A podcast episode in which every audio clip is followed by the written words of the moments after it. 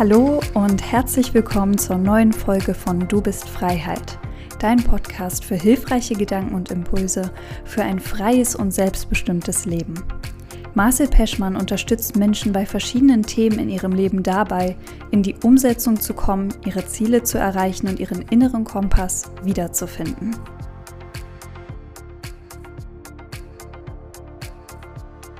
Schön, dass du wieder eingeschaltet hast und bei dieser Folge mit dabei bist. Und zwar hatte ich als Gast die liebe Paulina mit dabei. Paulina Zenter ist Heilpraktikerin, Osteopathin und Transformationscoach und macht gerade auch ihre Ausbildung als Kinderosteopathin. Und wir reden ja sehr intensiv darüber, über die Selbstständigkeit, über Thema Beruf, Berufung, aber natürlich auch über Thema Heilpraktiker, dann Osteopath, was ist es genau, worum geht's, was ist wichtig, vor allem auch ein Thema Körpergefühl. Und auch, ja, wie, auf welche Sachen, also wie und auf welche Sachen kannst du besonders Acht geben. Ja, dein Umfeld ist hier ein ganz, ganz wichtiges Thema und wir reden über sehr, sehr wertvolle, lebensereignisreiche Dinge. Und ja, wir haben uns da einfach draußen hingesetzt. Wir waren im Grünen gewesen, direkt an der Spree und ja, haben einfach das Gespräch einfach so dahin fließen lassen und haben uns einfach auf verschiedenen Ebenen unterhalten und da werden wir dich begleiten auf diesem Weg. Du wirst auch ein bisschen Laub hören, du wirst ein bisschen Wind hören, vielleicht auch mal ein paar Boote, vielleicht auch ein paar Leute, die mal vorbeilaufen. Und mit ganz viel Sonne im Gesicht wünschen wir dir jetzt äh, viel Freude mit dieser Folge und dass du sehr viel für dich auf jeden Fall mitnehmen kannst. Viel Spaß! Ja, Paulina, schön, dass du hier bist. Danke. Und dass du den weiten Weg sogar auf dich genommen hast, hierher zu fahren und dass wir den Podcast auf jeden Fall zusammen aufnehmen können. Ja, finde ich sehr, sehr schön. Herzlich willkommen. Danke, danke. Vielen lieben Dank, dass ich hier sein darf. Das ist ja für mich auch äh, fantastisch. Ja. Erster, erster Podcast? Ja, genau. Ja, Okay, sehr gut. Aber mhm. hörst du auch wahrscheinlich so Podcasts? Schon viele, ja. ja sehr gut. Mhm. Ja, das ist ja gut, sich auch nebenbei so ein bisschen weiterzubilden. Mhm. Ja. Nee, ich fand es äh, sehr, sehr schön, dass sich das ergeben hat und dass wir da zusammenkommen können jetzt hier. Und äh, ja, dass wir halt auf jeden Fall über ein paar Sachen quatschen können, die ich sehr, sehr wertvoll und auch interessant finde. Ähm, vor allem so, ich bei mir geht es ja auch viel darum, dass ich halt so, also es das heißt ja selbstbestimmt, also dein selbstbestimmtes und freies Leben. Darum soll es ja hier in dem Podcast halt auch gehen. Das heißt, äh, mir ist halt, oder uns ist sehr stark wichtig, dass ähm, herausfinden oder auch hören, so warum hast du dich dafür entschieden, ähm, zum Beispiel selbstständig zu sein, aber auch äh, so deinen Weg zu gehen, den du dir vorstellst, das zu machen, was du halt wirklich willst mhm. und was das für dich halt auch bedeutet. Ja. Ja. Hattest du in der Kindheit schon so dieses Gefühl, dass du immer das so dein eigenes haben wolltest und so was eigenes erleben willst? Ähm, schon vielfach. Also ich hatte, ähm, mein Bruder ist sehr, sehr stark dabei, vorzupreschen, äh, Dinge in Angriff zu nehmen. Und ich habe mich eher so zurückgehalten und habe dann ihn machen lassen, obwohl er ja drei Jahre jünger ist als ich. Ähm, das hat sich dann nach und nach gebildet. Ich würde sagen, über die Schulzeit, ähm, über die Mittelstufe würde ich sagen, da kamen dann so die ersten Bereiche, wo ich merkte, okay, ich mag gerne Dinge mit meinen Händen machen. Ähm, viel Praktisches. Physiotherapie war damals schon für mich tatsächlich eine Überlegung. Ah, wow, okay. Ähm, dann kamen viele Bereiche noch von wegen äh, Modedesign, dann ging es noch in die Richtung äh, Kriminalpolizei. Also ich hatte einige Überlegungen. Mhm. Und als ich dann selber behandelt wurde von einem Heilpraktiker und Osteopathen, da kam mir dann diese, dieser entscheidende Moment, wo ich gemerkt habe, genau das ist es. Ich will genau Osteopathie machen. Es geht um, um den Körper im Gesamten zu verstehen und im Gesamten behandeln zu können und nicht nur einen bestimmten Bereich, sondern holistisch sozusagen. Ja. Genau. Wow. Und dann habe ich in der 9., 10. Klasse ging es dann halt genau darum, dass ich mich entschieden habe, schon sehr früh. Dass also du hast es wirklich so von Anfang an gewusst, so okay, das ja. soll die Richtung sein. Ähm, hast wahrscheinlich auch Schulpraktikas gemacht? Aber in ganz anderen Bereichen. Ah, okay. Also in, mhm. da dann eher im Modedesign-Bereich, ähm, genau. Wow, okay, wow. Das ist, äh, finde ich, auch sehr spannend, dass man, mhm. weil es ist ja finde ich persönlich, also mir ist es damals super schwer gefallen, mit 15 irgendwie eine Entscheidung Mhm. zu treffen oder auch mit 16, so in welche berufliche Richtung möchte ich gehen, was will ich halt mal machen. Und ich denke mal, vielen geht es auch ähnlich so. Es gibt Ja. klar welche, die wissen sofort, was es ist, die haben sofort ihre, ihre Passion gefunden. Und dann eben äh, welche, die halt wirklich dann vielleicht zehn Jahre rumeiern und so ein bisschen mal gucken, hey, was soll ich eigentlich machen und ausprobieren. Ist ja auch ein wichtiger Step dann, sich zu entscheiden und zu sagen, hey, ich will einfach mal ausprobieren und mal gucken, wo es hingeht. Aber dass du da direkt diesen Punkt gefunden hast, äh, sehr, sehr spannend. Gab es dann irgendwie so, ähm, also wie bist du damit das erste Mal so richtig in Berührung gekommen?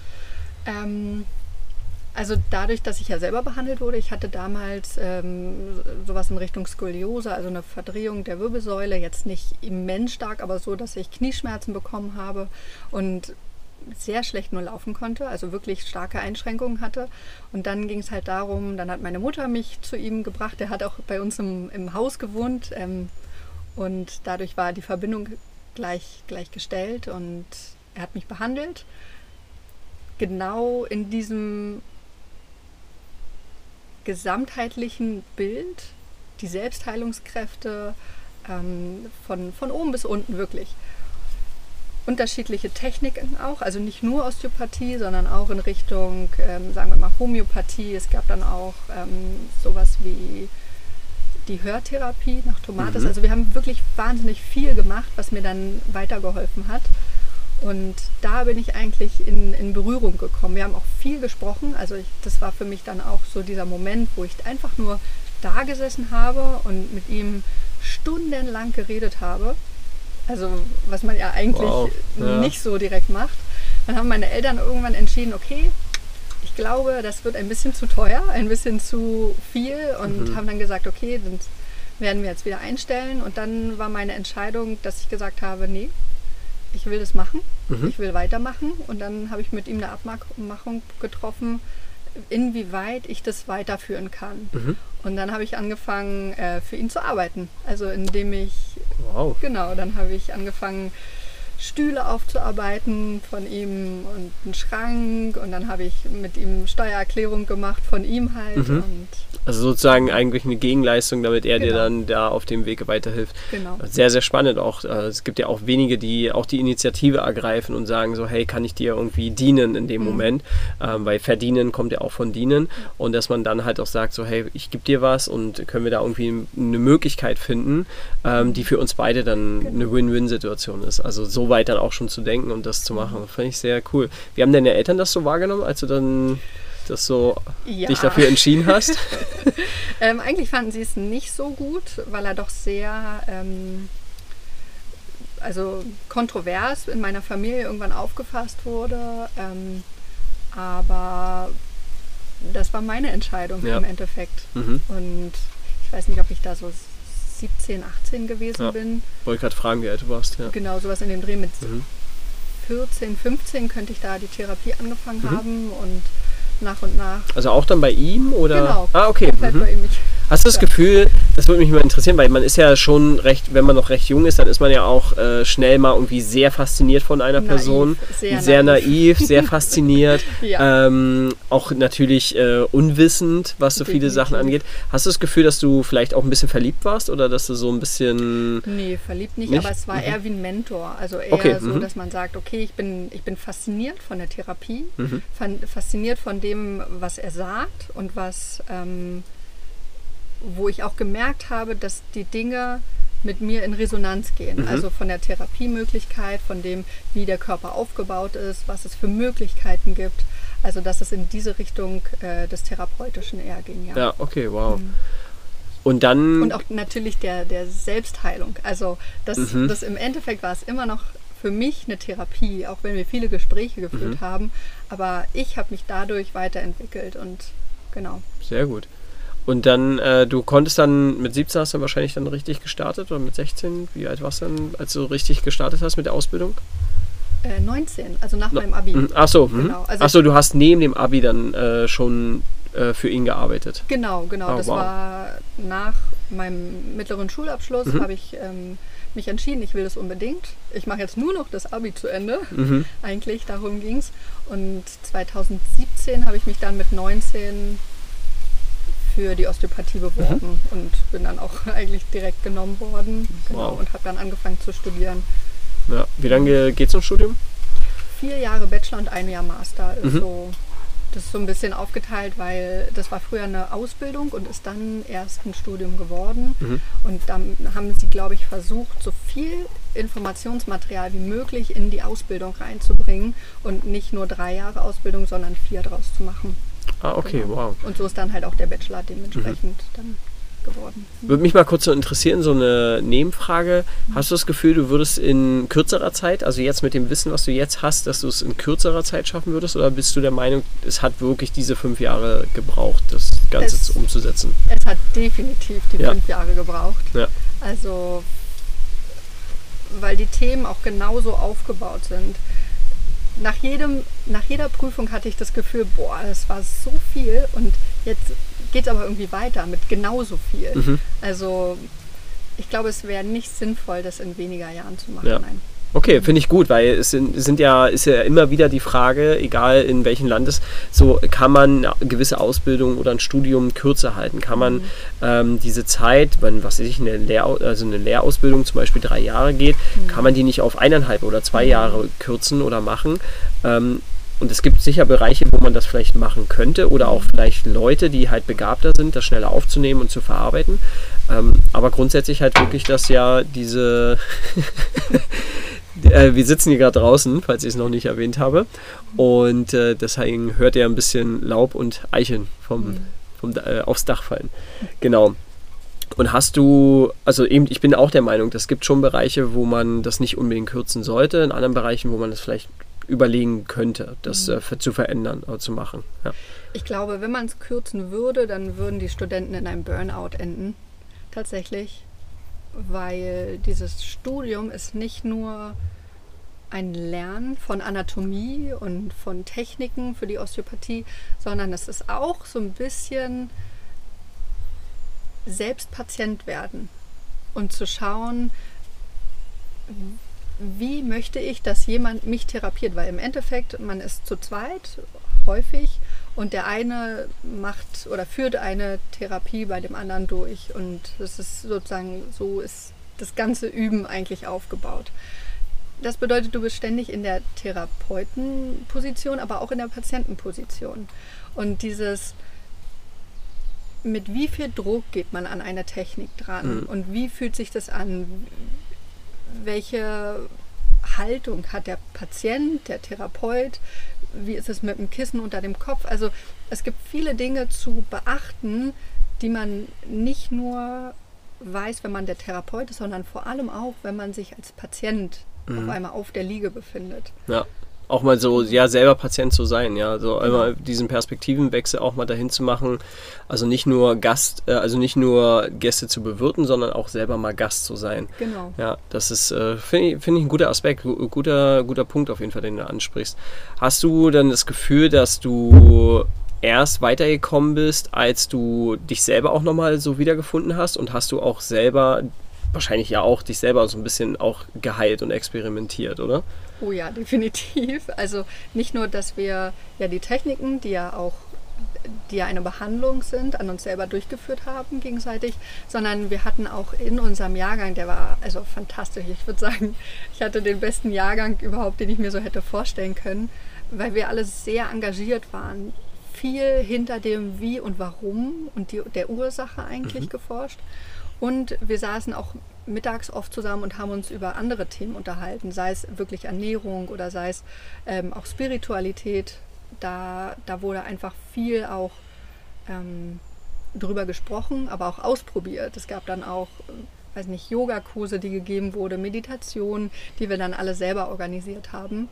Genau, und wir haben am Anfang und am Ende einmal so einen kompletten Ausflug gemacht, wo wir, ich glaube, über ein Wochenende wohin gefahren sind, in eine große Villa uns eingemietet haben und dann gelernt haben. Das war so das allererste Mal für die Prüfung, wow. wo man sich dann auch nochmal ganz anders kennenlernt. Mhm. Und ähm, genau, da werden natürlich wahnsinnig viele Themen aufgegriffen, weil jeder unterschiedlich ist im Studium. Fall, ja. Und jeder bringt sowas Eigenes mit. Wie viele Leute wart ihr? Uh, ganz unterschiedlich. Es ging auch mal immer welche weg und so, mhm. mal kam auch eine dazu. Aber ich würde sagen, im Endeffekt waren wir um die 25, Mhm. wenn es mich nicht täuscht, oder 20 sogar. Krass, schon viel Also, auf jeden Fall. Ja. Ja. Und da, also dann in so einer Villa, dann wart ihr aber nicht so viel, oder? Doch, wart ihr echt so äh, viel? Wow. ja, genau. Okay, wow. nicht schlecht. Und ähm, was hast du so, oder was denkst du so, waren so die drei größten Learnings, die du auf jeden Fall aus der Ausbildung mitgenommen hast für dich, wo du gesagt hast, so, okay, das war schon wichtig, dass ich das begriffen habe Mhm. oder verstehen konnte? Ähm, ich glaube, das Allerwichtigste ist zuzuhören, Mhm. sich zurückzunehmen und den Patienten reden zu lassen. Das geht nicht, nicht darum, den jetzt ausufernd viel ähm, Zeit zu lassen, dass er irgendwann über sein Frühstück quatscht, aber dass man, dass man jemanden wirklich wahrnimmt und nicht nur ihm tut es da und da weh und deswegen will man das unbedingt behandeln und ist jetzt lokal nur an der Stelle, sondern es geht darum, den Patienten eigentlich im Gesamten wahrzunehmen und nicht nur, was weh tut, sondern auch, wie er sich vielleicht dabei fühlt oder was noch andere Stellen oder wie es emo- ihm emotional geht, ob es bestimmte Schwierigkeiten in seinem Leben gibt. Genau. Wow, sehr, also fi- finde ich sehr schön. Also das heißt, du musst dir ja auch einen bestimmten Zeitfenster eröffnen, damit er sich selber auch öffnen kann, also die, die Person sich selber öffnen kann und dich halt, also dich dir anvertraut. Ja. also das heißt, deine Aufgabe ist es ja auch sozusagen einen Raum zu erschaffen, damit die Person überhaupt sich öffnen kann und halt auch äh, dieses Vertrauen ja gibt. Also dass Genau. er halt wirklich sagt, so hey, ich öffne mich dir jetzt selber. Ähm, was denkst also funktioniert das so? Wahrscheinlich gibt es auch unterschiedliche Leute, die halt sagen, von Anfang an im Vertrauen gehen und auch wieder Leute, die dann halt eher längere Zeit brauchen dafür. Ja, und genau das ist ja auch vollkommen okay. Also es gibt natürlich Patienten, die sagen, okay, nein, ich will den und den Bereich einfach nicht, das Emotionale Mhm. will ich nicht und dann respektiere ich das auch.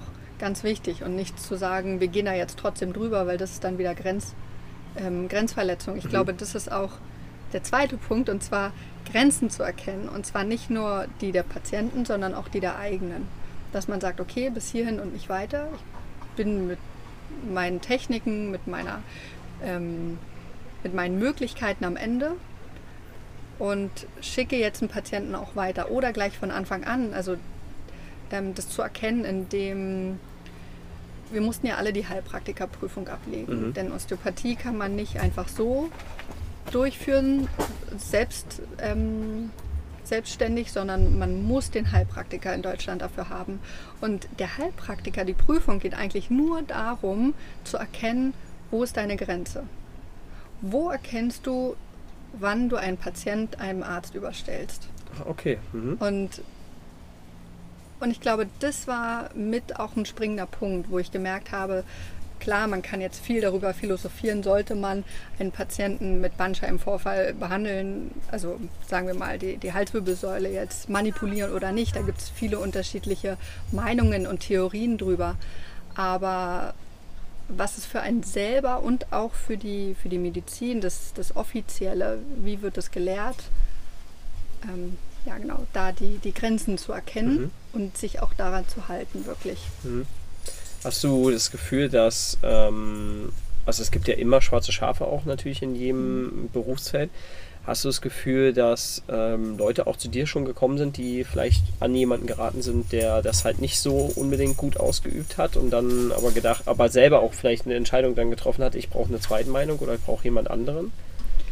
Ähm, also ich denke, sowas gibt es. Mir fällt jetzt gerade nicht ein, wo jemand selber zu mir gekommen ist. Es gibt natürlich auch innerhalb der, der Osteopathie, also speziell auch in unserem Jahrgang, gab es auch viele Kontroversen, wo man sich dann, wir hatten immer einen Raum, wo wir uns dann äh, hingesetzt haben und auch Fälle diskutiert haben und Hallo. besprochen haben. So. Und wo es dann auch wirklich darum ging, okay, wie geht man jetzt professionell damit um, nicht emotional. Da gab es ähm, Fälle, wo, wo man echt schauen musste, wie kriegt man das in einem Rahmen, der, der für alle Beteiligten gut funktioniert. Mhm. Ja. genau. Okay. Ähm, gibt es, also du hast gesagt zuhören, Grenzen erkennen. Genau. Was würdest du sagen, wäre vielleicht noch ein dritter Punkt, wo du sagst, so, der ist auf jeden Fall für mich sehr, der hat für mich auf jeden Fall sehr rausgestochen. Ähm, Muss ja auch keiner sein, wenn's, äh, wenn du sagst, nee, passt jetzt Mhm. ja. ich glaube auch nicht zu viel machen.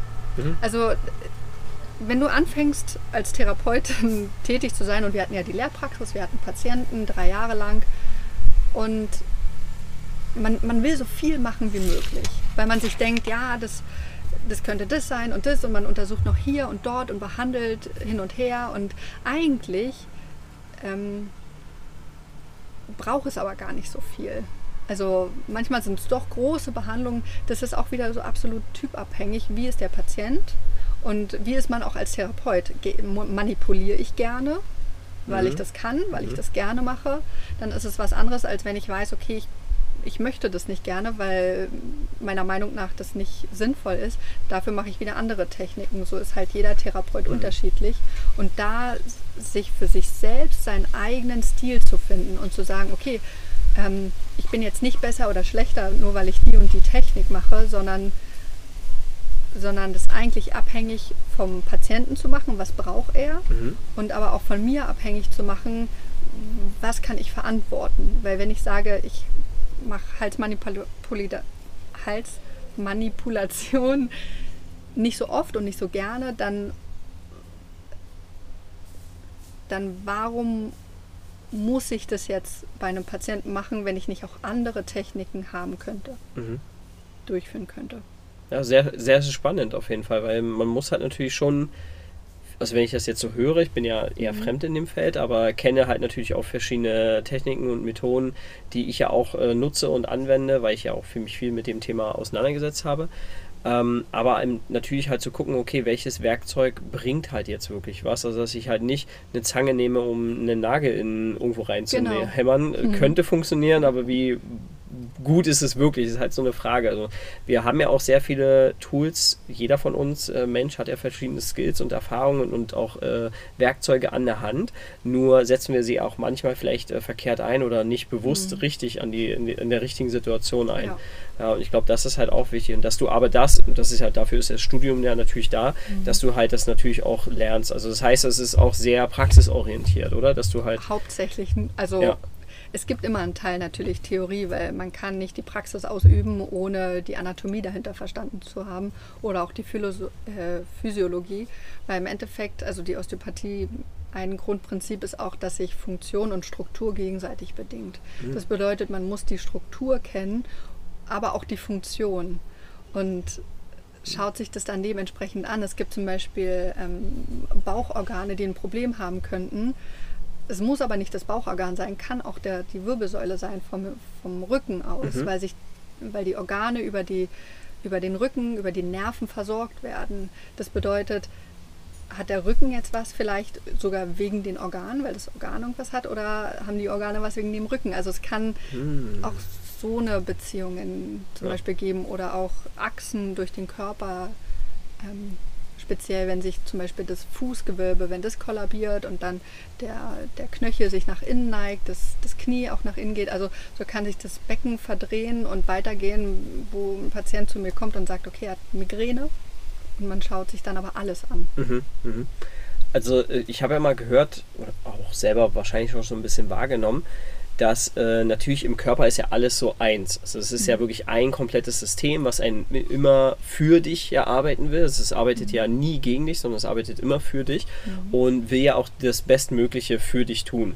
Und deine, deine Aufgabe natürlich, weil du ja diesen Avatar hast, in dem du lebst, ist es natürlich deine Aufgabe, darum sich zu kümmern. Also das heißt eben auch wieder hier Thema Selbstverantwortung zu Ja. übernehmen. Da gehen wir dann nachher nochmal auf jeden Fall drauf ein. Hast du denn das Gefühl, also jetzt nur von dem, was, deine, was dein Wissen dir halt auch vielleicht schon mitgegeben hat, bis, bis zu diesem Punkt. Weil ich habe mal so gelesen und gehört, dass halt natürlich der Fuß oder verschiedene Ebenen ähm, an, an Körper immer wieder so ein bisschen auch den ganzen Körper widerspiegeln. Also der Fuß zum Beispiel den ganzen Körper widerspiegelt, den Kopf, die Füße und so weiter. Das Ohr, ja, Ja. genau, sowas. Also das hängt schon damit zusammen, ja. Also dass man zum Beispiel am Fuß etwas erkennen könnte, was worauf dann vielleicht ein Organ, was vielleicht, ein, also dass man erkennt zum Beispiel, okay, da könnte was mit dem Organ sein. Also es gibt ja auch unterschiedliche Bereiche. Wie, das würde ich jetzt eher tatsächlich in die Richtung traditionell chinesische Medizin Mhm, mhm. ähm, einordnen. Da habe ich, ich glaube, ein, zwei Jahre ähm, für eine Frau gearbeitet. Also ich habe da auch viel mitbekommen und speziell am Fuß, genau, da gibt es einfach Organe, da ist der Körper genauso eigentlich eingerollt über das Ohr, Akupunktur. Ohrakupunktur ist Mhm. auch, ähm, auch ein sehr spannendes Feld. Aber in der Osteopathie würde ich sagen, gibt es das auch so zum Teil. Also es gibt zum Beispiel auch Charicot-Punkte, also Punkte auf der Haut, die, wenn man die wehtun können und einen Hinweis auf ein Organ haben. Also speziell auf dem Bauch gibt es halt unterschiedliche Bereiche, wo man wie den Punkt ähm, so zwicken kann und dann kann der sehr wehtun oder auch rot werden. Und wenn der Punkt nicht reagiert, dann genau ist es Ist eher unwahrscheinlich, Ja, genau, okay, dass was mhm. ist. Also es gibt es auch in die Richtung. Die Frage ist halt immer, inwieweit man das dann auch als Therapeut anwendet oder Ja. integriert. Was ist so, es ist ja natürlich auch ein sehr breit gefächertes ähm, Spektrum, wenn man das so ein bisschen betrachtet, was ja auch gut ist. Das heißt, du selber kannst dich ja natürlich auch weiter entfalten, was du ja auch machst. Also man sieht ja auch, dass du dich stetig weiterbildest und halt auch neue Sachen lernen willst und auch anwenden willst. Und ich glaube, das ist auch gut so, dass man da immer wieder dran bleibt und umso mehr Perspektiven man bekommt aus verschiedenen Sichten, umso leichter wird dann der Kern, um den es ja eigentlich geht, dann auch leichter umzusetzen, weil eben jeder Patient ist unterschiedlich und du kannst dann halt natürlich mit verschiedenen Praktiken halt viel besser auf den Patienten halt wieder eingehen. Das finde ich auf jeden Fall eine gute Sache. Hast du denn das Gefühl, dass, ähm, dass es Praktiken gibt, wo du sagst, die, die machst du besonders gerne? Ähm, ich glaube, das hat jeder Therapeut. Also so Lieblingstechniken. Ähm, für mich ist es speziell, ich behandle sehr gerne auch Bauchorgane. Also das, die Osteopathie ist ja in drei Bereiche eigentlich eingeteilt. Mhm. In dem Sinne, dass es die ähm, parietale Osteopathie gibt, was so Knochen, Bänder, Muskeln, Gelenke sind. Dann gibt es die viszerale Osteopathie, eher Organe und, und Strukturen im Bauchraum und in der ähm, Brusthöhle. Und dann gibt es noch die, die kraniosakrale Osteopathie, wo es hauptsächlich um den Kopf und um die Wirbelsäule und das Becken geht. Und jetzt sind es zwar alles einzelne Bereiche und so haben wir das auch gelernt, natürlich ähm, jedes Jahr sozusagen wie ein Bereich und aber auch die spielen alle miteinander in Verbindung, so Ja, wie ich das klar. mit dem Rücken Mhm. und den Organen erzählt habe. Ich persönlich behandle sehr gerne auch Bauchorgane, weil ich denke, speziell auch, sagen wir, in Richtung PMS oder Menstruationsbeschwerden bei Frauen kann man viel machen.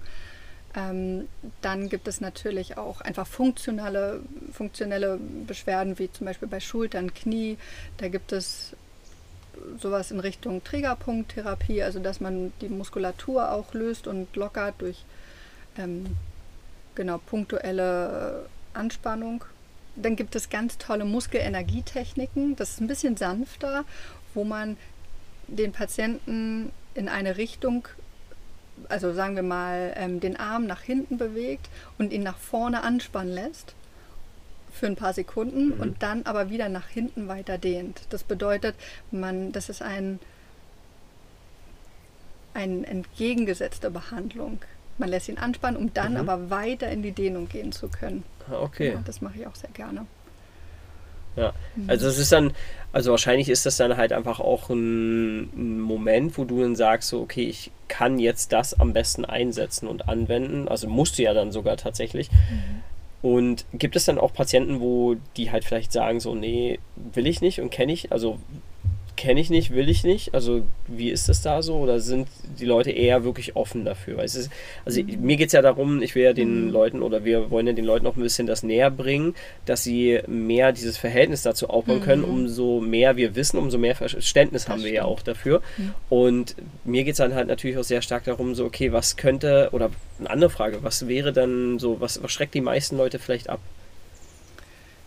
Ich glaube, speziell den Bauch behandelt zu bekommen, das haben die wenigsten Patienten wirklich mal beim Arzt oder bei der Ärztin gehabt.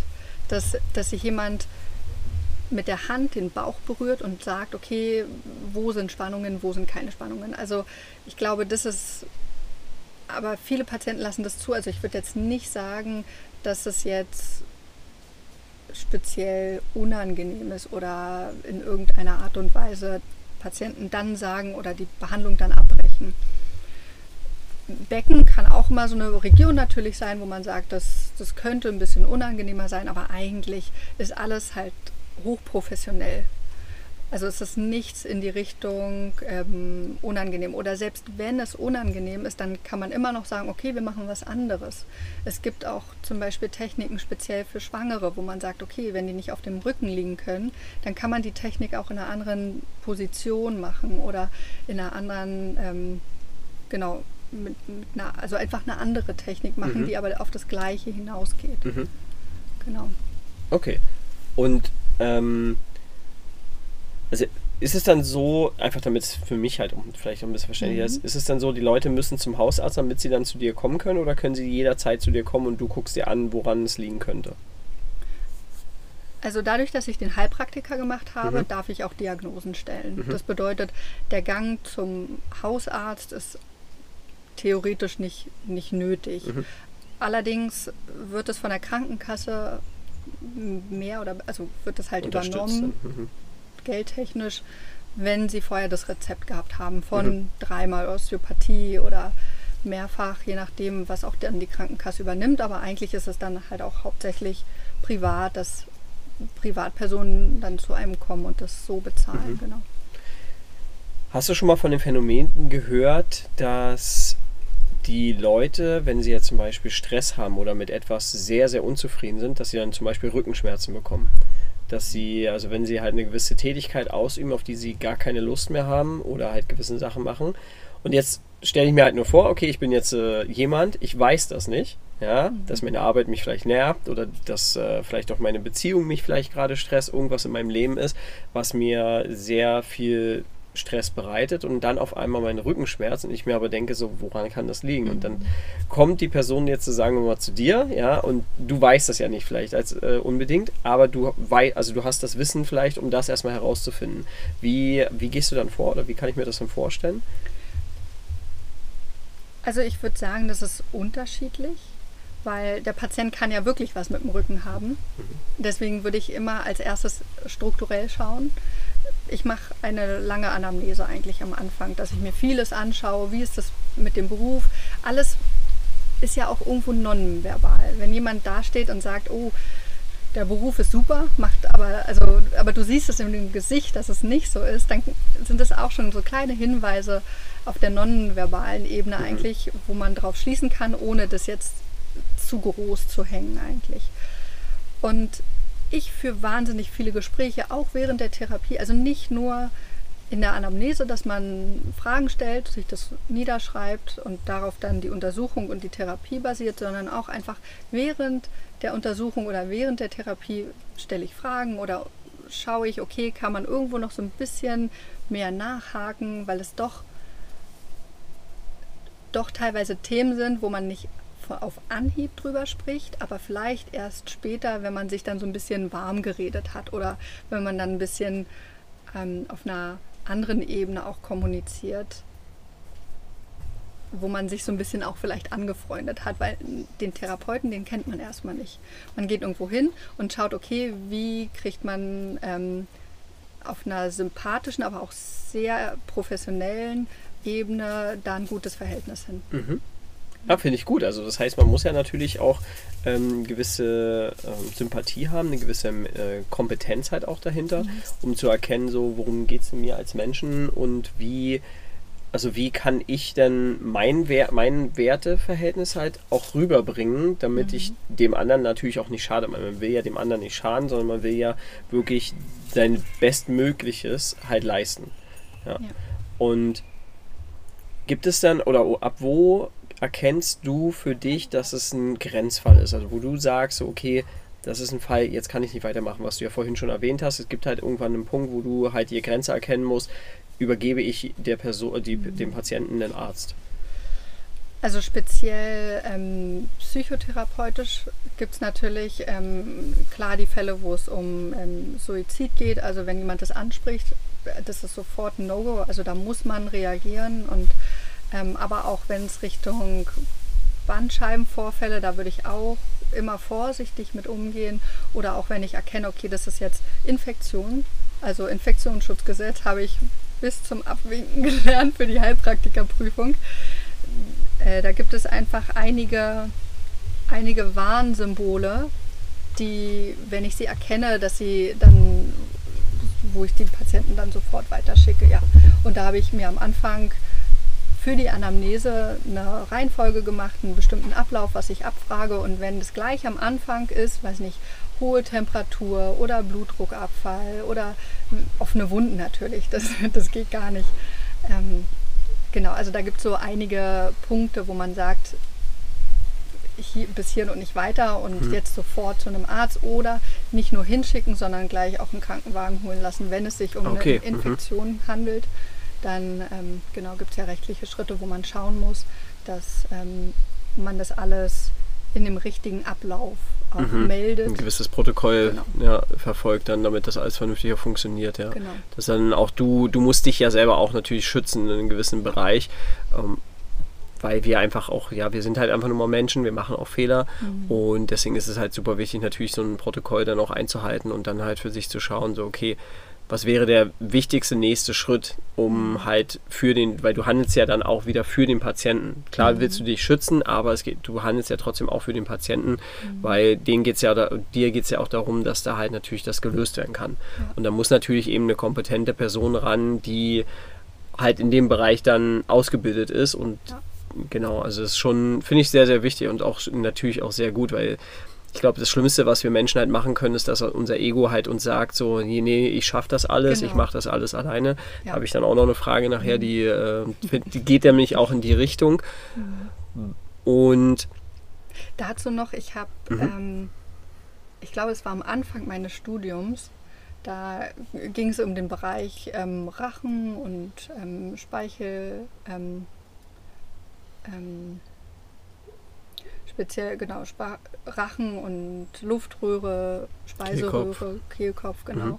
Und da habe ich von das das war jetzt auch nicht mit Absicht oder irgendwie so, sondern einfach, da habe ich eine Struktur bei einer, bei einer Studentin getastet und habe gesagt, hey, lass dich da mal untersuchen. Dann haben wir noch den Tutor dazu geholt, der hat das auch untersucht und dann waren wir alle einer Meinung, dass es darum ging, dass sie das untersuchen lässt. Und am Ende war das Schilddrüsenkrebs. Und sie war dann auch lange nicht mehr im Studium dabei, hat aber weiter studiert, hat das für sich auch hingekriegt, hat den Bachelor gemacht, alles total fantastisch. Also eine super, eine super starke Frau.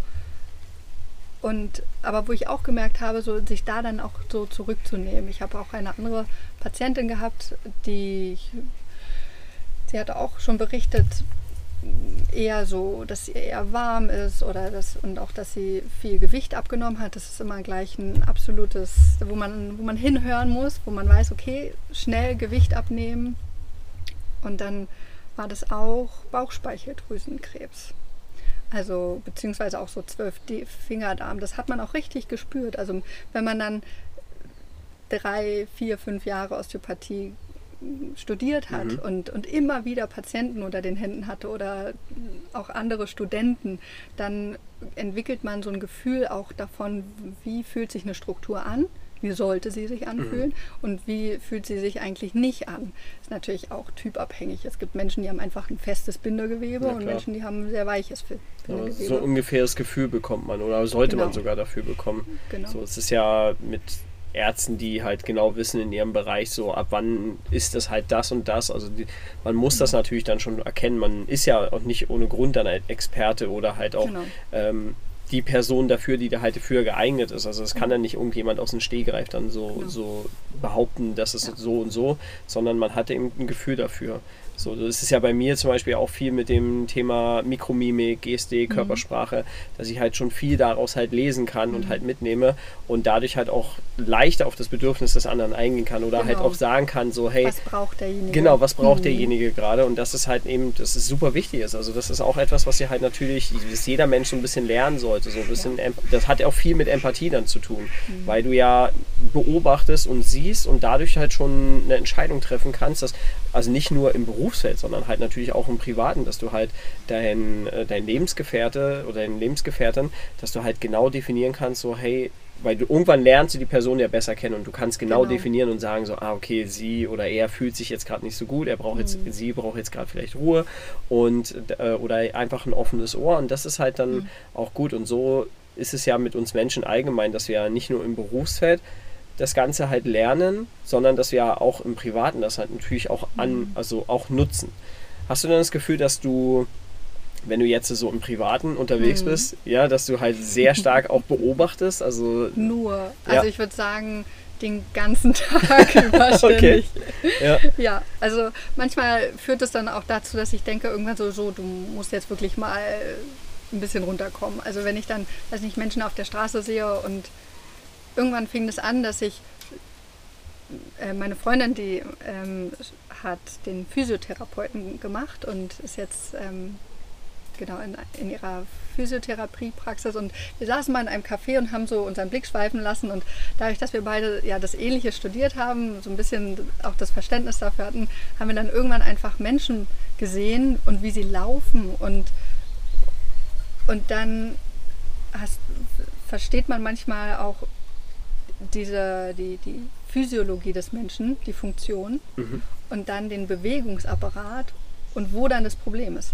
Also wenn jemand hinkt oder wenn, wenn du siehst, okay, der zieht das Bein nach oder die Hüfte dreht sich nicht ganz, dann kann man allein nur, nur vom Gucken her schon auf bestimmte Dinge erkennen, mhm. erkennen oder achten. Und sich da aber dann von rauszunehmen und zu sagen, okay, nein, jetzt wirklich mal aktiv nicht. Ähm, ja. Genau. Das hatte ich jetzt, äh, hatte ich auch gerade so als Gedanke, so wann äh, also weil du bist ja im Privaten, so und mhm. dann zu einer Person hinzugehen, weil es ist ja dann auch wieder grenzüberschreitend, mhm. weil vielleicht ist die Person schon in Behandlung, mhm. vielleicht will sie das gar nicht hören, vielleicht will sie das gar nicht annehmen, mhm. aber so ab einem gewissen, also wo ist es dann vielleicht auch unterlassene Hilfeleistung? Weißt du, wo hat man dann das Gefühl, mhm. ist es so klar, wenn du jetzt jemanden auf der ja. Straße begegnest, ist es vielleicht nicht unbedingt unterlassene Hilfeleistung, aber wenn man jetzt Freundeskreis so zum Beispiel ist, mhm. Und da ist ja das Vertrauen natürlich auch ein bisschen größer, da kann man auch mal sagen so, hey, pass auf, du weißt ja, was ich mache und ich habe jetzt das bei dir beobachtet. Und hattest du mal schon mal sowas, dass du dann jemanden das, wenn, wenn du darüber reden möchtest natürlich, mhm. dass du dann auch sagst so, hey, pass auf, ich habe das beobachtet und das wäre vielleicht gut, wenn du da mal in Behandlung gehst? Also wenn ich es gemacht habe, dann war das eigentlich hauptsächlich dann eher die Reaktion von, von Freude. Also ich hatte gerade letztens auch eine Freundin, wo wir dann ins Gespräch kamen und dann hat sie mir von sich erzählt und auch ähm, von, von ihren Beschwerden und dann kamen wir über dieses Gespräch in dieses Thema und dann habe ich ihr so ein paar Sachen erzählt und einfach nur über die Sprache erklärt und, ähm, und dann hat sich und dann, und dann fing sie an zu weinen. Und das hat mich, das hat mich sehr berührt, weil ich dachte, oder weil ich dann gemerkt habe, wie man allein nur über Kommunikation, über dieses Erklären, dass der, dass der Mensch das versteht, eigentlich, was, was ist eigentlich los? Mhm. Ähm, dass man dadurch viel auch bewegen kann. Mhm. Ja, es ist, glaube ich, auch für uns Menschen wichtig, dass wir gesehen werden, weil wir haben mhm. natürlich auch sehr schnell das Gefühl, also wissen wir ja selber, die mhm. Zeit ist sehr schnell, so wir probieren immer so schnell wie möglich unser Leben zu leben und sind viel zu selten natürlich auch im Moment mhm. und dass uns während unseres Alltags oder auch während, auch wenn wir natürlich in den Freundeskreis gehen, probieren wir natürlich den Moment zu genießen, aber wir mhm. wissen halt auch, die Zeit geht recht schnell vorbei mhm. und es passieren so viele Einflüsse, dass man gar nicht alle aufnehmen und verarbeiten kann. Und dann zu diesem Punkt zu kommen, wo jemand zu dir das dann zum Beispiel sagt und du das Gefühl bekommst, so, wow, krass, mich sieht jemand. Ich habe schon die mhm. ganze Zeit ja. so Beschweren, ich weiß es selber nicht, ich wusste es selber nicht, ähm, mir hat niemand mir die, das gezeigt oder gesagt und das ist wieder der Punkt, wo ich dann mhm. später eben darauf eingehen will, dieses Thema ja Selbstverantwortung zu übernehmen oder auch um Hilfe zu bitten oder ja. anzunehmen oder man hat ja, jeder Mensch von uns hat ein großes Netzwerk. Jeder mhm. Mensch kennt Menschen in gewissen Bereichen und warum nicht dann die Menschen auch nachfragen? Mhm. Und weil wir einfach, wir haben natürlich auch Angst, natürlich, wie wirken wir auf die andere Person? Oder, oh nee, ich darf nicht zugeben, dass ich schwach bin oder dass ich halt vielleicht eine Krankheit habe oder dass, äh, dass vielleicht eine Therapie oder sonst irgendwelche Sachen halt vielleicht gut wären für mich, sich selber das einzugestehen, weil man eben nicht nach außen hin schwach sein wirken möchte, sondern man möchte immer die, man kennt es ja, so wie geht's dir, Standardspruch, hm, ja super ja, oder genau. gut, so und anstatt dann vielleicht auch so, klar, viele Menschen meinen es auch nicht ehrlich, dieses Gefühl zu sagen, wie geht es dir? Ich bin dann halt zum ich habe mir dann tatsächlich angewöhnt, dass ich frage, wie geht's dir? Und gleich nochmal zu fragen, wie fühlst du dich? Mhm. Weil in dem Moment kriegst du so eine Doppelfrage, die dann wirklich dafür sorgt, dass, der, dass die andere Person dieses Gefühl bekommt, so, hey, okay, der will wirklich wissen, was mit mir ist. Und er fragt nicht einfach nur so. Oder ich sage halt mhm. so, hey, ich habe jetzt nicht nur so gefragt, wie es dir geht, sondern mich interessiert es gerade wirklich. Ich glaube, das ist auch wichtig, dass wir unsere Kommunikation, an unserer Kommunikation arbeiten, wie wir auf Menschen zugehen, damit das Verhältnis natürlich wieder ganz anders also angenommen wird. So, weil wir eben gesehen werden wollen. Jeder von uns will irgendwo gesehen werden und möchte wertgeschätzt werden äh, für seine Arbeit, für seine Leistung, die er halt vollbringt. Ob das jetzt äh, Zeit ist, die wir jetzt hier zum Beispiel miteinander verbringen und uns über das Thema austauschen, weil das vielleicht noch gar nicht so drüber offen und ehrlich kommuniziert wurde. Also aus meiner Perspektive und mhm. meiner Blase habe ich jetzt noch nicht so viel mitgekriegt. Bei dir ist es wahrscheinlich anders, weil du halt natürlich in deiner Blase bist und da redet man mhm. viel drüber. Ja, und äh, aber ich finde das halt umso mehr man immer auch probiert zu kommunizieren und nach draußen trägt, umso mehr kann man halt auch bewirken und dadurch kann mhm. sich auch viel mehr Positives in der Welt verändern, weil alle eben wieder mehr Wissen haben und durch mehr Wissen auch wieder mehr Verständnis bekommen. Mhm. Ja wenn wir gerade bei dem Wissen sind, hast du das Gefühl, und das ist ja so auch bei mir gewesen, dass wenn man sich mit einer Sache, mit einem Thema beschäftigt, dass man auf einmal denkt, so, wie dumm bin ich eigentlich? Also, weil das ja noch so ein Riesenspektrum ja. an Wissen ist. Ich glaube, ich glaube, mit jedem Thema, mit jeder Prüfung, mit jedem Semester hatte ich das Gefühl, weniger zu wissen. Also mit jedem also je mehr ich wusste, desto weniger wusste ich eigentlich. Und das hat so gerade die Anatomie, gerade die Physiologie und die, den Bereich von Therapeuten generell. Es gibt so viele therapeutische Möglichkeiten, Therapeutenbereiche. Ich habe mir irgendwann mal eine Liste gemacht mit allen Dingen, die ich lernen will. Oh wow, okay. ist, also ist unendlich lang. So eine Löffelliste also, für Arbeit. Ja, genau. Alles, weil ich meine, es gibt es gibt so viele Bereiche und jeder Einzelne hat auch eine Berechtigung, da zu sein und auch behandelt, also sozusagen angewendet zu werden. Und natürlich gibt es dann Therapeuten, die mögen nur die eine Richtung oder nur die andere Richtung, aber wenn ich, wenn ich unterschiedliche Bereiche kann, dann ist das wie Schubladen. Das so hat unsere Dozentin immer gesagt. Es gibt, man hat Schubladen und man macht einfach nur die eine auf oder die andere auf je nachdem, und nimmt es raus und, und wendet es an. Aber diese Schubladen zu haben, zu besitzen und zu können, das ist, genau, ja. Ja, finde ich sehr, sehr, sehr schön erklärt. Ich kenne dieses mit den Schubladen, kenne ich so ein bisschen aus dem Thema ähm, mit der Persönlichkeitsentwicklung. Wir haben mhm. ja alle so ein Wissensnetz. Mhm. Und wenn ich dir jetzt äh, etwas aufzeichne oder du, sagen wir mal, du gehst jetzt auf den Mond, ja, sagen, mhm. durch Zufall, du kannst ganz normal auf dem Mond spazieren oder auf dem Mars und dann siehst du da so ein Teil, das hat vier Räder oder es mhm. hat vier Kreise und es hat einen Kasten rundherum und du könntest das sofort einordnen, okay, das ist ein Fahrzeug, mit dem man sich fortbewegt. Und so ist es ja auch zum Beispiel, okay, du gehst in den Wald und du definierst erstmal nur einfach Baum. So, du weißt, das ist ein genau. Baum, das ist ein Wald und so weiter. Also das heißt, wir haben ein gewisses Wissennetz und umso mehr wir auch in diese Tiefe gehen in dem Wissensnetz, umso mehr können wir halt natürlich auch davon anwenden, weil wir mhm. ja eben, wie, wie ihr das ja bei euch dann so gelernt habt, mit diesen Schubladen so. Das heißt, ihr könnt eine Schublade aufmachen und ihr könnt das dann rausnehmen oder reinpacken. So, das ist ja wie, wenn du dich halt zum Beispiel mit dem Thema Klettern, du lernst jetzt äh, gewisse neue Klettertechnik mhm. und dann du weißt schon, also du gehst ja in so eine Halle zum Beispiel rein oder auch draußen, wenn du draußen kletterst, aber du öffnest bei dir im Kopf, öffnest du sofort so ein Segment, wo du sagst, okay, jetzt ist der Fokus Klettern. Hier ist mhm. nicht auf einmal genau. Persönlichkeitsentwicklung oder hier ist nicht auf einmal äh, Medizin ja. oder sonst irgendwas wichtig, sondern jetzt geht es gerade, okay, ich hole jetzt mache ich die Schublade auf und hole jetzt meine Skills hier raus und wende das an und alles, was ich gerade neu lerne, kommt wieder rein in diese Schublade. Mhm. Und ja, und dann merkt man halt so, dass in dieser Schublade unendlich viel Platz ist für so viel neues Wissen, was halt da ist. Ja. Aber dass man halt auch genau, genau diesen Abstand auch braucht. Mhm. Also zum Beispiel während meiner Klausurenphase, ich, ich habe es geliebt, bouldern zu gehen, weil du bist an der Wand und es gibt nur dich und die Route. Ja. So, und deine Kraft. Und wenn man da hängt an der Wand und den Zug noch schaffen will, dann denkt man nicht über das Prüfungsthema nach, sondern man hat einfach mal einen Abstand, einfach mal diesen, die, diese vielleicht auch Leere im Kopf, einfach mal Mhm. nicht dieses vollgestopfte Chaos, was man ja manchmal Stimmt, zu ja. Prüfungen hat. Ja. Ja. Ja, man kann sich das so gut vorstellen wie so ein Kanal. So, und durch den Kanal passt halt nur ein gewisser ein gewisses Spektrum an Sachen, an Informationen, an Daten, ja, oder an Masse. Und irgendwann ist halt dieses erfüllt. So, irgendwann ist halt sozusagen der Kanal halt voll. Und dann musst du halt dafür sorgen, dass dieser Kanal erstmal wieder leer ist. Und diese ganzen Sachen müssen ja auch verarbeitet werden. Deswegen unser, in uns selber ist ja auch so ein gewisser Prozess. Wenn wir zum Beispiel lesen, dann ist es, fällt es den meisten so, dass sie halt dann müde werden. Und das hat damit zu tun, dass wir halt dieses Wissen, was wir gerade aufgenommen haben, am besten mal so einen kleinen Powernap von fünf oder Genau, zehn Minuten schlafen. machen, schlafen oder mal einfach nur Augen ausruhen und dann merken, okay, das wird jetzt gerade alles verarbeitet. Unser Gehirn packt jetzt diese ganzen Daten, die wir haben, in die Bibliothek von unserem Kopf, damit wir später darauf zugreifen können.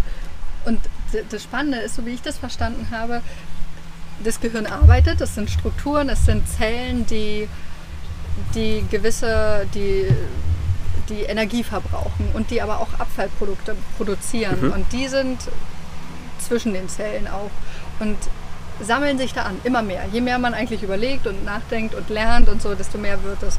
Und im Schlaf, da wird das Gehirn so richtig durchgespült und, und mit Flüssigkeit, das heißt Liquor. Ähm, und diese Flüssigkeit nimmt diese Stoffe mit und transportiert sie raus. Das bedeutet, nicht nur, weil man, also das hat auch so einen ganz physiologischen Hintergrund, dass Schlaf auch nach Lernen gut tut und dass man sich das dadurch viel, viel besser behält, weil halt diese Abbauprozesse wegtransportiert werden. Finde ich sehr gut erklärt, finde ich sehr, sehr praktisch, weil das ist genau das, was wir halt uns auch zum Verständnis machen, dass wir halt dann nicht sagen, so, okay, ich setze mir jetzt direkt an irgendein elektronisches Gerät, was mich dann wach hält, sondern dass man sich halt dann auch wieder in dem Moment einfach mal rausnimmt, mal fünf Minuten die Augen schließt, um das Ganze auch zu verarbeiten und wahrzunehmen.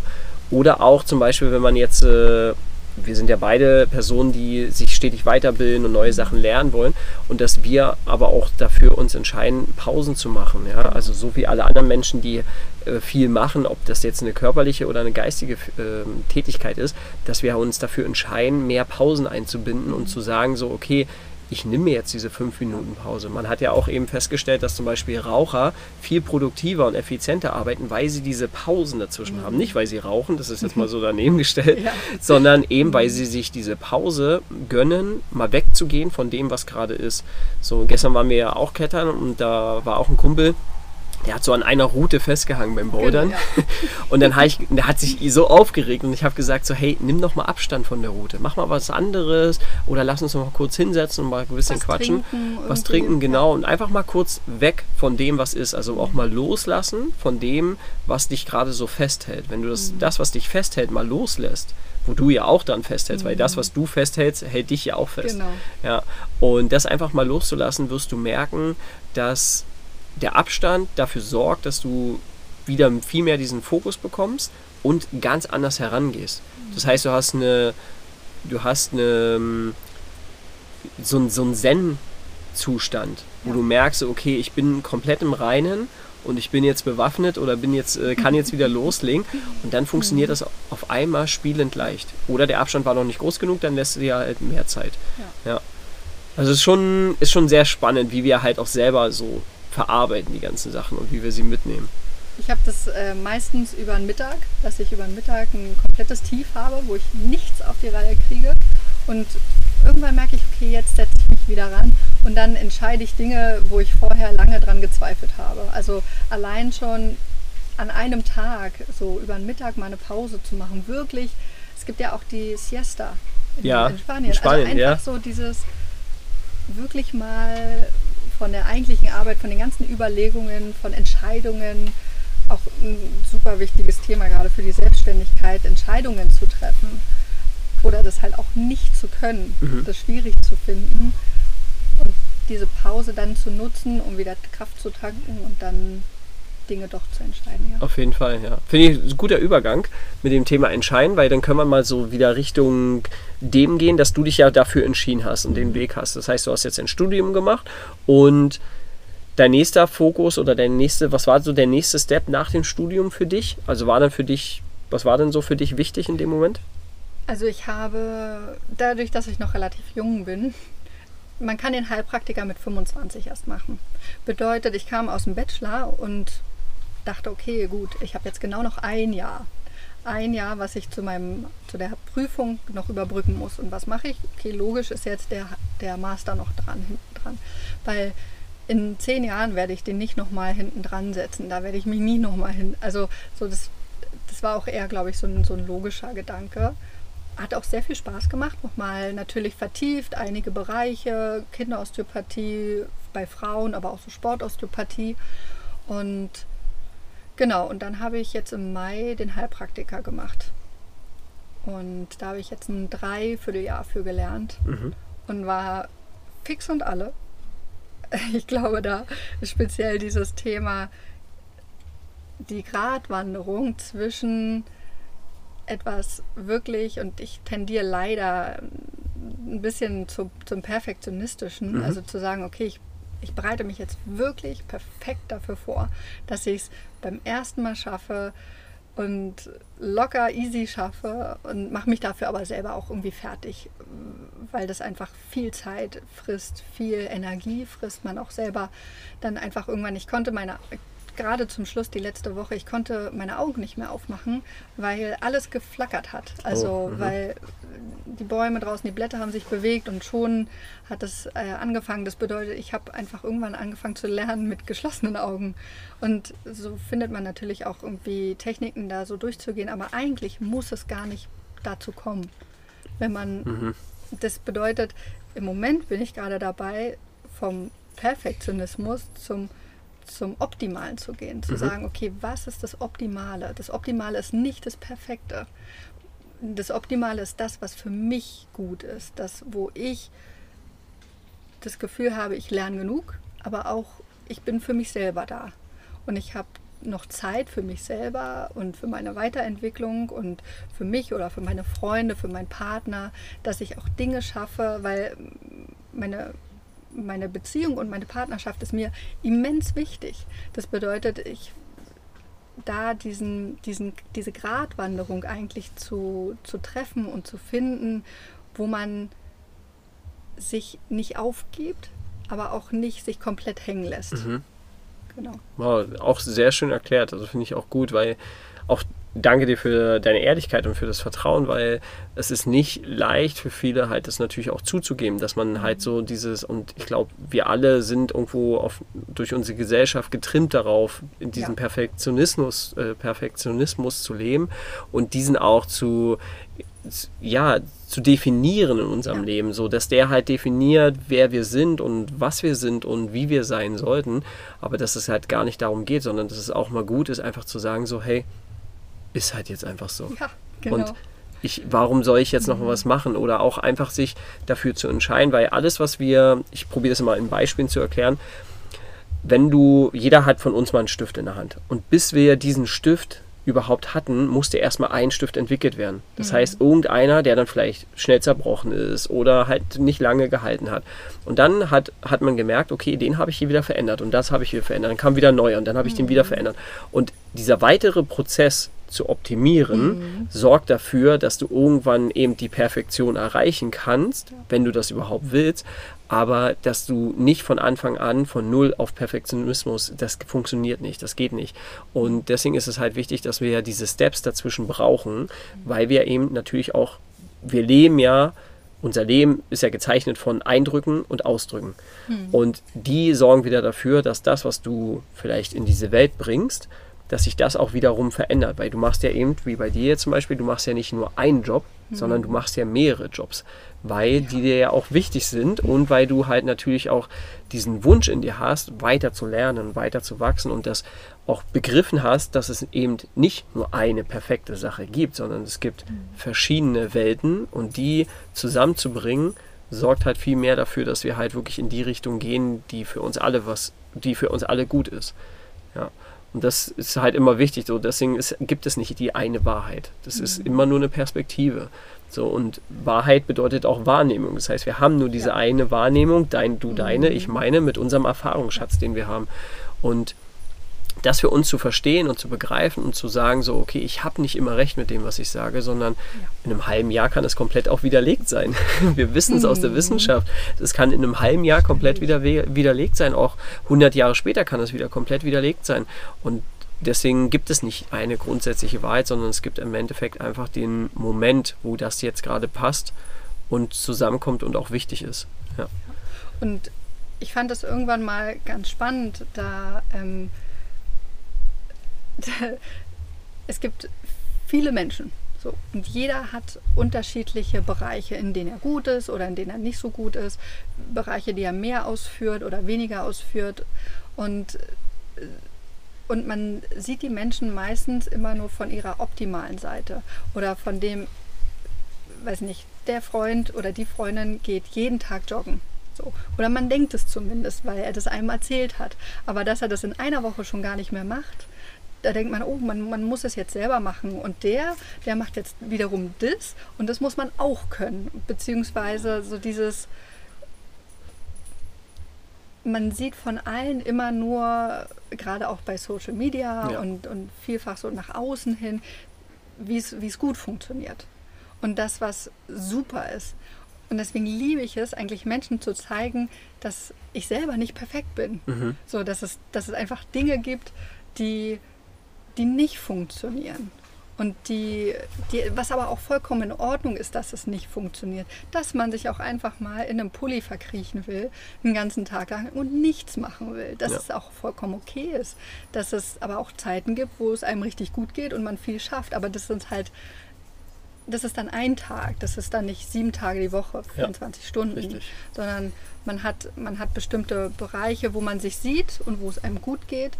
Das hatte ich mal mit einer also das kennt man vielleicht auch bei Menschen, wo man denkt, denen geht's gut, aber eigentlich sind sie hochgradig depressiv. Aber nur weil sie es in dem Moment schaffen, mit einem selber auf einer normalen Ebene zu reden, wo es, wo es allen gut geht, wo die Person auch lacht, heißt es nicht, dass wenn sie nach Hause geht, dass es ihr genauso geht. Mhm.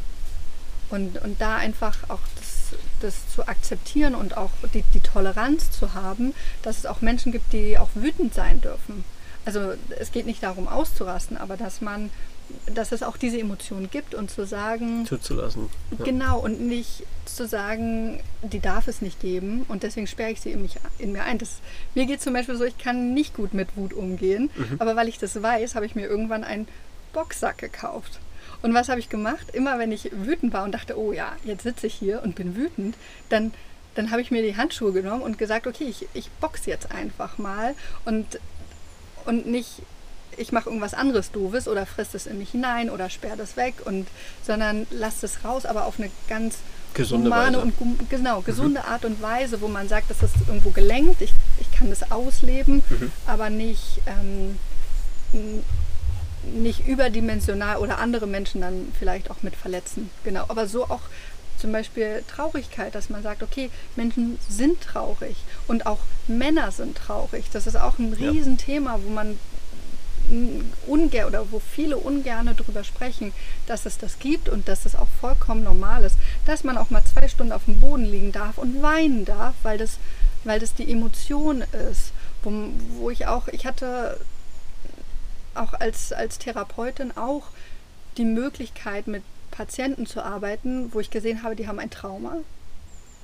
Und, und dann aber die, die richtigen Stellschrauben eigentlich zu ziehen mhm. und zu schauen, okay, das nicht zu viel ist, aber auch nicht zu wenig, dass man die, die Person eigentlich dadurch begleiten kann und diesen Raum, so wie du es vorhin gesagt hast, diesen Raum schaffen kann, dass Patienten zum Beispiel Narben berühren können, wofür sie eigentlich ein Trauma entwickelt haben, weil das mit, mit einer großen Geschichte, mit langen, langen Zeiten eigentlich ähm, Traurigkeit und Wut verbunden ist. Aber das nicht zu durchbrechen und Grenzen zu, zu durchbrechen und zu sagen, so, du musst es jetzt berühren, sondern dass man die langsam so, ein, so einen Weg schafft eigentlich und, und sie damit begleitet. Eigentlich ist der Beruf auch eher so ein ähm, Begleiten, ja. Mhm, schon, ja. Ich finde es sehr spannend. Ich habe mir auch einen Boxsack gekauft, als ich äh, mhm. damals so, ja, so vor allem so nach, ja, ich glaube nach der Schulzeit war ich schon sehr viel wütend und hatte auch mhm. sehr viel Wut drin, auch durch Familie und so weiter. Ich bin ja auch recht früh ausgezogen und auch mhm. selbstständig gewesen und wollte auch das, dass ich halt die, die Entscheidung so für mein Leben selber treffe. Ja, und äh, ja, und da habe ich mir auch einen Boxsack gekauft, weil ich einfach gemerkt habe, so, okay, ich habe Wut, aber ich will sie halt, ich will nichts Schlimmes machen, sondern ja. ich will äh, was Gesundes tun. Und da hat mir das auch am besten geholfen. Dann wirklich, wie du gesagt hast, in die Handschuhe reinschlüpfen und dann einfach mal so eine halbe Stunde sich ausboxen und mal mhm. richtig austoben. Und allgemein sowieso Wut in Sport zu stecken, ist so genau. das Beste, was du tun kannst, weil du belohnst die, deinen Körper mit etwas, also diese Wut ist ja auch eine, ist ja. eine sehr, sehr starke Energie. Ja. So, und diese dann positiv zu nutzen, weil Wut kann auch dafür sorgen, dass du viel härtere und schnellere Entscheidungen triffst, als mhm. wenn du die ganze Zeit so ein bisschen rumlahmst die ganze Zeit. Vorankommst. Und vorankommst, ja. genau. Also Wut mhm. ist ein super, super wichtiger Punkt. Finde ich schön, dass du das angesprochen hast. Und ja, das ist halt für uns Menschen ist es halt eben nicht allgegenwärtig, dass wir halt sagen, so, okay, ich bin jetzt traurig, ich bin jetzt wütend. Eben auch, was du gesagt hast mit den Männern, finde ich sehr, sehr schön, weil es gibt halt einfach auch viel Last, was auf Männern halt äh, auf den Schultern liegt von den Männern und mhm. halt auch große Erwartungen, die man ja. hat an sie und genauso auch gegenüber der Frau. Also das haben beide haben sehr, sehr viel zu tragen und dass man diese einfach mal ablegt und einfach mal sagen kann, so, hey, nee, ich bin nicht dafür verantwortlich, so ich mhm. auch mal sich rauszunehmen und zu sagen, so nee, ich nehme jetzt mal einen gewissen Abstand davon, ist auch wieder gesund und das sich für ein gesundes Verhältnis zu entscheiden und nicht auch immer alles in seine eigene Verantwortung zu legen und zu sagen, so ja, ich mache das jetzt zu meiner, deine Bürde ist jetzt auch meine Bürde, ja. so ist das Schlimmste, was du tun kannst. Und ich habe zum Beispiel auch mit dem Reinfressen oder sich in sich rein, das Anstauen, habe ich mal einen sehr guten Satz gelesen und zwar, wenn du etwas in dich reinfrisst, frisst es dich von, von innen nach außen auf. Hm. So, und das hat schon was, weil du wirst dann irgendwann krank. Also irgendwelche Krankheit löst sich dann in dir, wird in dir drin ausgelöst, weil ja, du immer wieder, man, man, merkt ja auch schnell so, du hast die Nase voll. So, und dann hast, mm, merkst du, okay, ja. du kriegst kaum Luft, du hast Schnupfen oder sonst irgendwas. Mm. Und dann merkst du, okay, du hast die Nase voll. Und diese Sprichwörter kommen schon irgendwo her, ja. Oder ich habe den Hals voll. Das heißt, du bist schon so mit so viel Ballast, ja. mit dem du rumrennst, dass es bis zum Hals steht mm. und du eigentlich nur noch ein paar Zentimeter fehlen und du kriegst keine Luft mehr. Mm. Und sich dessen bewusst zu werden, so ich habe den Hals voll oder ich bin so wütend und es staut sich oder ich kann nicht, ich habe einen Kloß mm. im Hals sorgt ja schon dafür, dass da so viel eigentlich aus dir raus sollte, ja wo wir einfach für uns selber begreifen sollten, hey, okay, ich mache jetzt die Tür auf und lass es mal raus, wie du ja vorhin das schönes Beispiel gebracht hast mit dem Gehirn. So in unserem Körper gibt es einfach immer auch, so wie auf der Welt, auch immer so Restabfälle, ja. die einfach irgendwo weg, also irgendwo hin müssen. Und die müssen, da muss halt natürlich ein gewisser Prozess eingeleitet werden, damit das passiert. Bei uns im Alltag passiert es, dass ähm, der Müll abgeholt wird. Ja? Wir müssen den Müll dafür natürlich rausbringen. Und in unserem Körper ist natürlich auch der Prozess, dass wir eben verantwortlich sind für unseren Avatar und dann natürlich auch dafür sorgen, dass wir eben uns diese Ruhe gönnen, damit der Abfall entsorgt werden kann, damit äh, gewisse Prozesse in unserem Körper passieren, müssen wir aber natürlich, das passiert schon automatisch, aber wir müssen einen Teil dazu beitragen, damit es reibungsloser läuft. Ja. Das ist schon sehr, finde ich, sehr, sehr wichtig. Ja. Und für, für viele auch nicht, nicht selbstverständlich. Also sich jetzt selber um seinen Kram zu kümmern. Also es ist viel einfacher zu sagen, ich weiß nicht, ich konnte das nicht und deswegen kann ich es auch weiterhin nicht. Das ist viel einfacher zu sagen als, ich weiß, ich konnte das bisher nicht, aber ich will, dass ich es kann und ich gebe mein Bestes, dass, dass ich es für die Zukunft auch mhm. kann und ich werde es von mir aus ändern, weil ich vielleicht da sind wir dann auch wieder gerade bei Schmerzen. Patienten gehen sehr oft auch erst zum Arst, wenn es ganz schlimm ist. Ja. Und dann ist es eigentlich schon schon ein bisschen spät eigentlich. Mhm. Also natürlich muss man nicht wegen jedem kleinen, wegen jeder Kleinigkeit ähm, sofort Wegen dem Mücken. Mückenstich zum Arzt gehen. Genau, Ja. genau. Aus keiner Mücke einen Elefanten machen. Mhm. Aber, aber auf sich selber zu hören und zu sagen, okay, bis wohin komme ich auch alleine? Also bis wohin kann ich über, weiß nicht, über Bücher lesen? Also gerade wenn es jetzt nicht um, um was Körperliches, sondern auch was um etwas Emotionales geht. Wie kann ich auch über Bücher lesen oder Kurse, Workshops mitmachen oder ähm, gerade auch sich selber Fragen stellen? Ich finde, das ist auch ganz wichtig. Also dass man Gespräche auch führt, dadurch Anreize bekommt, aber sich selber auch in einer ruhigen Minute zurücksetzt und sagt, okay, was, was will ich eigentlich, so spezielle Fragen, wo man dann auf viel schönere Antworten kommt, als wenn man das von jemand anderen erzählt bekommt. Und wo, wo ist dann die Grenze erreicht, wo ich Hilfe brauche? Und dann nicht nur nicht nur zu erzählen, wie es einem geht. Das passiert mir, das wollte ich vorhin noch sagen, das passiert mir oft, dass, dass Freunde, Familie, dass irgendjemand zu mir kommt und sagt, ich habe das und das und mir tut das und das weh. Aber das war es dann auch. Ah, okay. Das Mhm. ist dann nicht, könntest du mir helfen oder was denkst du dazu oder könnten, kannst du mir erklären, was ich Mhm. damit meine.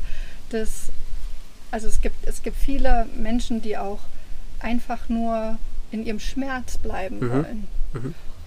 Und in ihrer Krankheit bleiben wollen und ihren, in ihren Problemen bleiben Kennt, glaube ich, jeder aus der Familie. Gibt So, es. vor allem ältere Generationen, ja. Ja. die dann ja ihr Leben nur noch daraus besteht.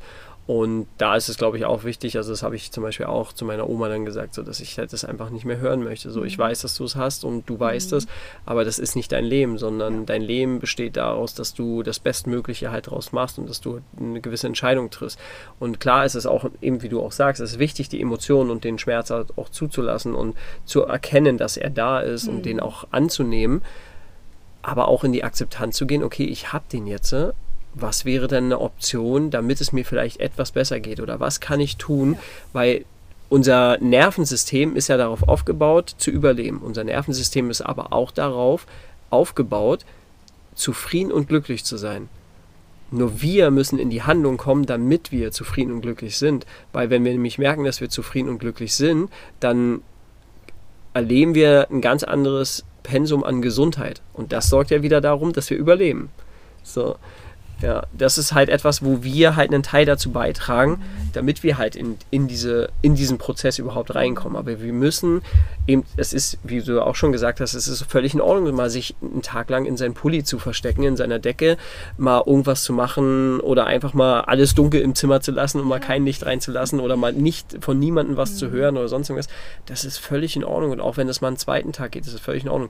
Aber ab einem bestimmten Punkt musst du wieder in die Handlung kommen. Weil nur durch Bewegung, also nur durch diesen Fort, Fortbewegung, kann sich auch was verändern. Nur dann kann sich auch etwas fortbewegen. So, und das ist halt nun mal wichtig, dass wir diese Entscheidung treffen. Und kommen wir wieder zu diesem Punkt Entscheidung.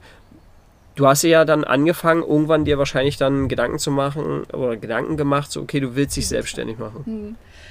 Also ich habe viel hin und her überlegt, was ich möchte. Am Anfang war ich auch stark der Meinung, okay, ähm, ich möchte angestellt sein, weil es einfach bestimmte Themen gibt. Speziell Mutter sein. Mhm. Bekommst du als Therapeutin ein Kind, als Selbstständige, fällt alles weg. Ja. Also du hast, du hast keine Einnahmen mehr. Du hast kein, ich glaube, Mutterschaftsgeld hast du nicht, du kriegst dann später Elterngeld. Das wird auch berechnet darauf, in, was du vorher ein Jahr lang äh, verdient hast. Aber du kriegst kein, kein, kein Mutterschaftsgeld. Also das bedeutet, Die Sicherheit fällt weg. Genau, Mhm. und da sich speziell mit auseinanderzusetzen, das hat bei mir lange gedauert, auch geldtechnisch zu sagen, okay, wenn ich jetzt angestellt bin, dann verdiene ich weniger, viel weniger, noch nicht mal die Hälfte eigentlich von dem, was ich selbstständig, Mhm. ähm, wenn ich selbstständig bin, bekomme. Aber ich habe auch viel weniger Verpflichtungen. Also ich gehe hin, ich habe irgendwie einen Plan, ich arbeite von morgens bis abends und dann kriege ich irgendwann das Geld. Mhm. Aber als Selbstständige musst du selber Patienten akquirieren. Du musst hingehen und sagen, okay, du brauchst Versicherungen, du brauchst bestimmte ähm, Absicherungen auch. Also, weiß nicht, bei Betriebsausfallversicherungen ähm, mhm. gibt es auch. Berufsunfallversicherung. Berufsunfall, Haftpflicht ist eine ganz, ein ganz, ganz mhm. wichtiger Thema. Ähm, und das alles ist natürlich, dieses Aufbauen der Selbstständigkeit ist viel komplexer, als zu sagen, ich lasse mich jetzt irgendwo anstellen. Aber du hast auch ein großes Benefit davon. Ja. Also A, du, also ich würde mal sagen, du verdienst definitiv viel, viel mehr als Selbstständiger als als Angestellter. Und es gibt kaum, ich glaube, es gibt kaum Osteopathen, die sich wirklich haben anstellen lassen. Mhm. Vielleicht im, am Anfang, wenn man sagt, okay, man ist noch nicht so ganz sicher, man hatte noch nicht so viele Patienten, aber also mit, mit drei Jahren, wir hatten schon viel, auch viele unterschiedliche Möglichkeiten an Patienten in der Lehrpraxis. Mhm. Ähm, genau. Und dann habe ich auch einfach von meinen Eltern gelernt. Also meine Mutter ist angestellt, mhm. mein, als Beamtin und mein Vater, der ist selbstständig. Und wir haben teilweise stundenlang auf der Couch gesessen und, und geredet, gesprochen. Ähm, speziell auch über das Thema, natürlich auch über andere Sachen, bis irgendwann es dunkel war und wir das noch nicht mal mitbekommen haben. Meine Mutter kam nach Hause und machte das Licht an. Da, da wurde uns erstmal bewusst, wie viel Zeit eigentlich vergangen Krass, wurde. Wow. Ähm, ist genau. Und da aber auch über was, was für Abrechnungssysteme, wie sortiere ich Ordner und wie muss ich irgendwas beschriften, Steuererklärungen. Es gibt so viele, so viele Stellschrauben mhm. in, im System, um selbstständig zu werden, die vielleicht auch erstmal abschrecken. Aber wenn man so Schritt für Schritt vorgeht und sagt, okay, ich mache jetzt, ich habe eine große Liste, weil es sind viele Dinge, aber ich fange erstmal irgendwo an mit irgendwas Kleinem. Ich hatte das Glück auch ähm, zwei Berater an, an der Seite zu haben, die mhm. von unserer Uni gestellt wurden, die uns begleiten im ersten Jahr der Selbstständigkeit und womit ich mich so in Sachen Versicherung so ein bisschen zurücklehnen konnte, weil die einfach viel Erfahrung hatten. Mhm. Also und, und auch viele Physiotherapeuten und auch Heilpraktiker, Osteopathen in den Beruf und in die Selbstständigkeit geführt haben und einen immensen Wissensschatz auch besaßen. Was ist wichtig, was ist nicht wichtig, wofür würden, wozu würden sie uns raten. Aber im Endeffekt kann man ja immer noch selber entscheiden. Mhm. Und deswegen habe ich mich da so ein bisschen eher zurückgelehnt und gesagt, okay, wir haben viele Zoom-Meetings gemacht, also speziell im Anfangsbereich. Ich habe nach meiner Heilpraktikerprüfung habe ich eine Woche Pause gemacht, weil nach einem Dreivierteljahr musste ich erstmal den Kopf freikriegen. Verständlich. Und dann und dann konnte ich gar nicht anders, als mich ranzusetzen und Dinge zu recherchieren und mir das alles so aufzubauen und nachzulesen und Listen. Ich bin, äh, mein, mein Partner sagt immer, ich bin die Königin der Listen. Also so dieses alles zu organisieren und zu planen damit man dann, wenn man das nämlich gut geplant hat und gut organisiert hat, dann erspart man sich wahnsinnig viel ja, Zeit. Absolut. Ich kenne es selber. Ich bin auch so einer.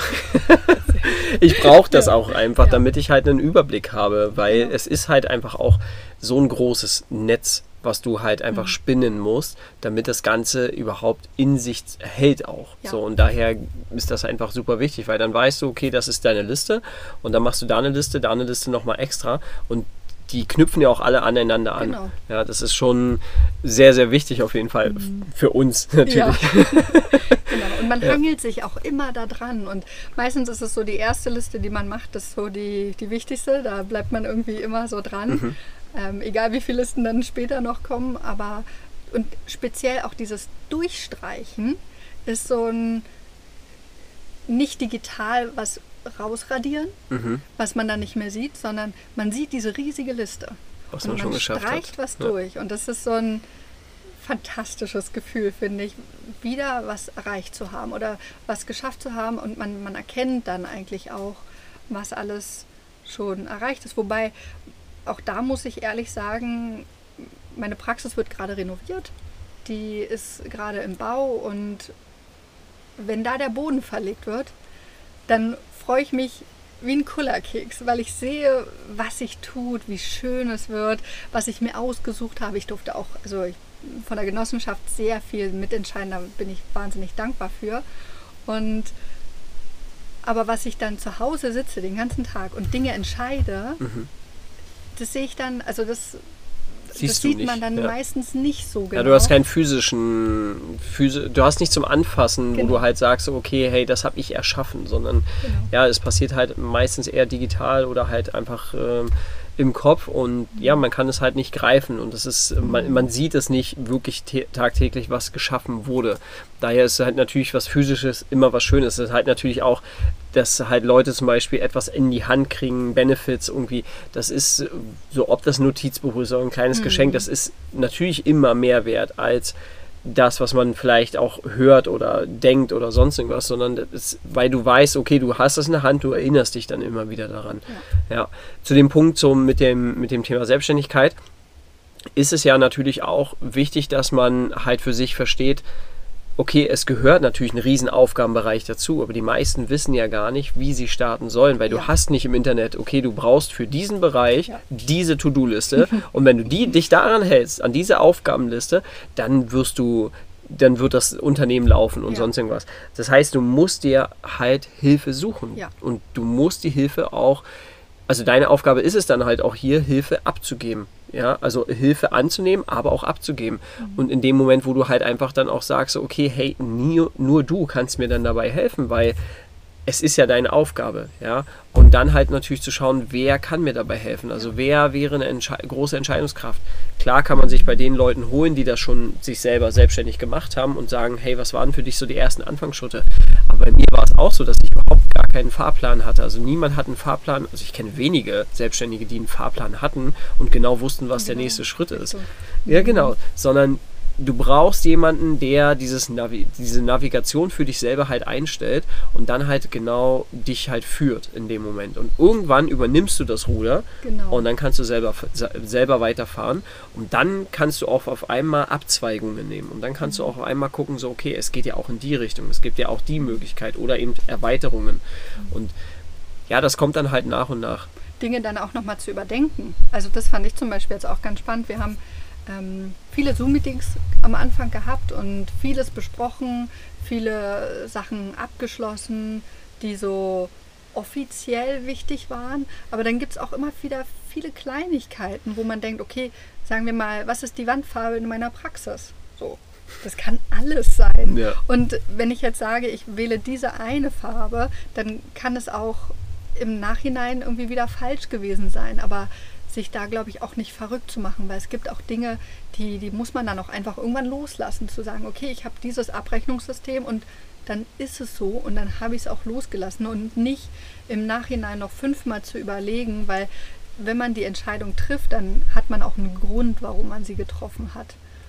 Und natürlich, wenn man neue Informationen hat, weil man weiß, sagen wir mal, es geht auch um digitale Patientenakten oder um, um Papier, auf Papier zu schreiben. Ich liebe es eigentlich auf Papier zu schreiben, weil das so was Haptisches ist. Man kann was zeichnen und so. Aber für die Zukunft ist es einfach ein immenser auch Verbrauch an Papier und auch ein Lagerplatz, den man dafür braucht. Und zu sagen, okay, dann aber wieder unter datenschutzrechtlichen ähm, Bestimmungen, dass alles wirklich sicher ist, sicher in der Cloud, sicher gegen, gegen äußere Zugriffe. Da gibt es viele, viele Richtlinien, Mhm. die man, wenn man beginnt, gar nicht kennt, sondern die sich erst bilden, wenn man den Weg geht. Aber den Weg geht man ja Schritt für Schritt. Also so wie ich vorhin sagte, man, man, man macht es immer eins nach dem anderen. Und wenn sich dann was Neues ergibt, dann kann man schauen, okay, passt es zu einem? Sagt man, ich hatte, ich weiß nicht, drei oder vier unterschiedliche Möglichkeiten für eine Praxis, weil sich immer irgendwas Neues gebildet hat. Und dann habe ich geschaut, okay, was, was will ich denn eigentlich? Habe mich hingesetzt und gesagt, möchte ich irgendwo angestellt sein? Möchte ich irgendwo mich mit reinmieten? Möchte ich was eigenes haben? Klein, groß? Was kann ich mir leisten? Was, was macht Sinn, Sinn, auch vielleicht für einen Anfang? Und, und, und daraus einfach den Weg zu finden, der für einen selber der richtige ist und nicht von außen zu schauen und zu sehen, okay, der hat das oder der macht das, ja. sondern dass man, dass man auf sich selber hört. Und da habe ich auch gerade durch die Therapie am Anfang oder auch durch, durch einfach viele selbst selber ähm, selber an mir arbeiten. Also ich habe viele Dinge gemacht. ähm, da, da kriegt man immer mehr ein Gefühl dafür, für das Bauchgefühl, für ja. so was sagt das Herz, was, was ist denn jetzt wirklich das Richtige mhm. und nicht, was wollen die anderen. Meine Eltern wollten, dass ich Physiotherapeutin werde. Mhm. Oder haben gesagt, oh ja, das ist irgendwie sicherer, das kennt man, das macht mehr Sinn. Aber für mich war klar, das kann nur Osteopathie sein und nichts anderes. Und dem dann auch zu folgen und zu sagen, okay, das mache ich jetzt und ich hänge mich da auch voll rein. Ich, ich lerne und ich habe vor dem Studium angefangen, Anatomie ähm, Begriffe zu lernen und den Körper. Einfach, weil ich so viel auch Lust darauf hatte und, und so eine Begeisterung dafür eigentlich hatte. Und, und diesen Teil zu finden und daraus auch einen Beruf und eine Berufung zu machen, mhm. ist eigentlich ähm, ja, resultiert aus diesen einzelnen Schritten, die man ja immer nach und nach führt. Ja, man merkt auch Rückschritt, also äh, rückwirkend, merkt man auch, dass jeder Schritt, den man getroffen hat, wichtig war. Definitiv. Ja, also das, ja. und wir, wir, das ist ja schnell mal so, und das ist, glaube ich, nicht nur bei Selbstständigen so, sondern auch bei natürlich Angestellten oder auch im privaten Bereich. Wir haben manchmal das Gefühl, oder wir kommen in einen Lebensabschnitt in unserem Leben, wo wir anfangen zu hinterfragen, so, oh, jetzt habe ich ein, zwei Jahre verschwendet, weil ich vielleicht die Ausbildung abgebrochen habe oder mein Studium mhm. nicht vor Ende, zu Ende gebracht habe oder dies oder das oder jenes. Aber es ist ein wichtiger Schritt und wir sehen das große Ganze immer erst, wenn wir halt natürlich etwas Größeres erreicht haben. Dann sehen wir, ah, okay, es war ein kleiner Bestandteil. Wir haben immer gedacht, das, das, ist, das, das, einzige. das ist das einzige. Große schon, was ich haben will oder was ich erreichen will oder was ich erreicht habe. Mhm. Aber eigentlich ist es nur ein kleiner Bestandteil von dem.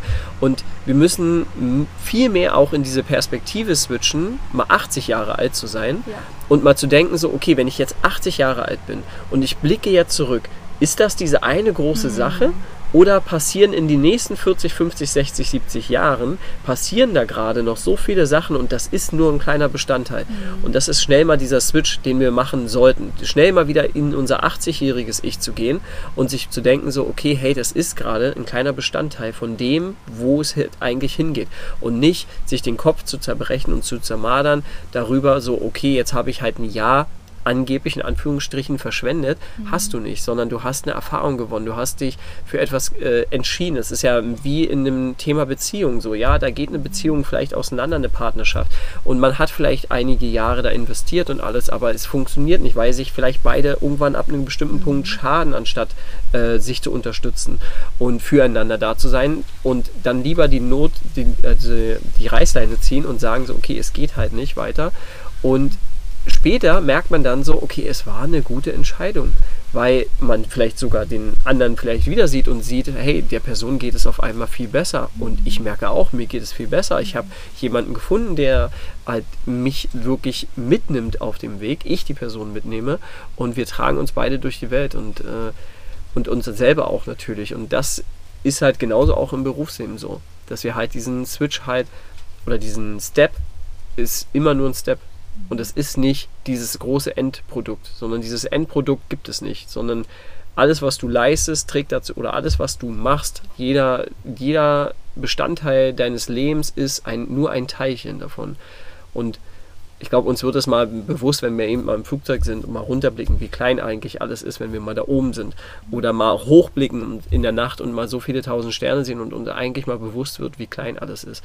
Und jetzt müssen wir uns nur mal betrachten, wir sind auch nur ein kleines Teilchen von dem. Und jetzt nochmal das, was wir tun, ist auch nur ein kleines Teilchen von dem. Ja. Und wir alle, alles in allem ist immer ein System, was irgendwo miteinander funktionieren und harmonieren möchte. Und da ist es halt natürlich auch wichtig, dass natürlich auch Reibung entsteht. Und Reibung sorgt dann auch dafür. Ja.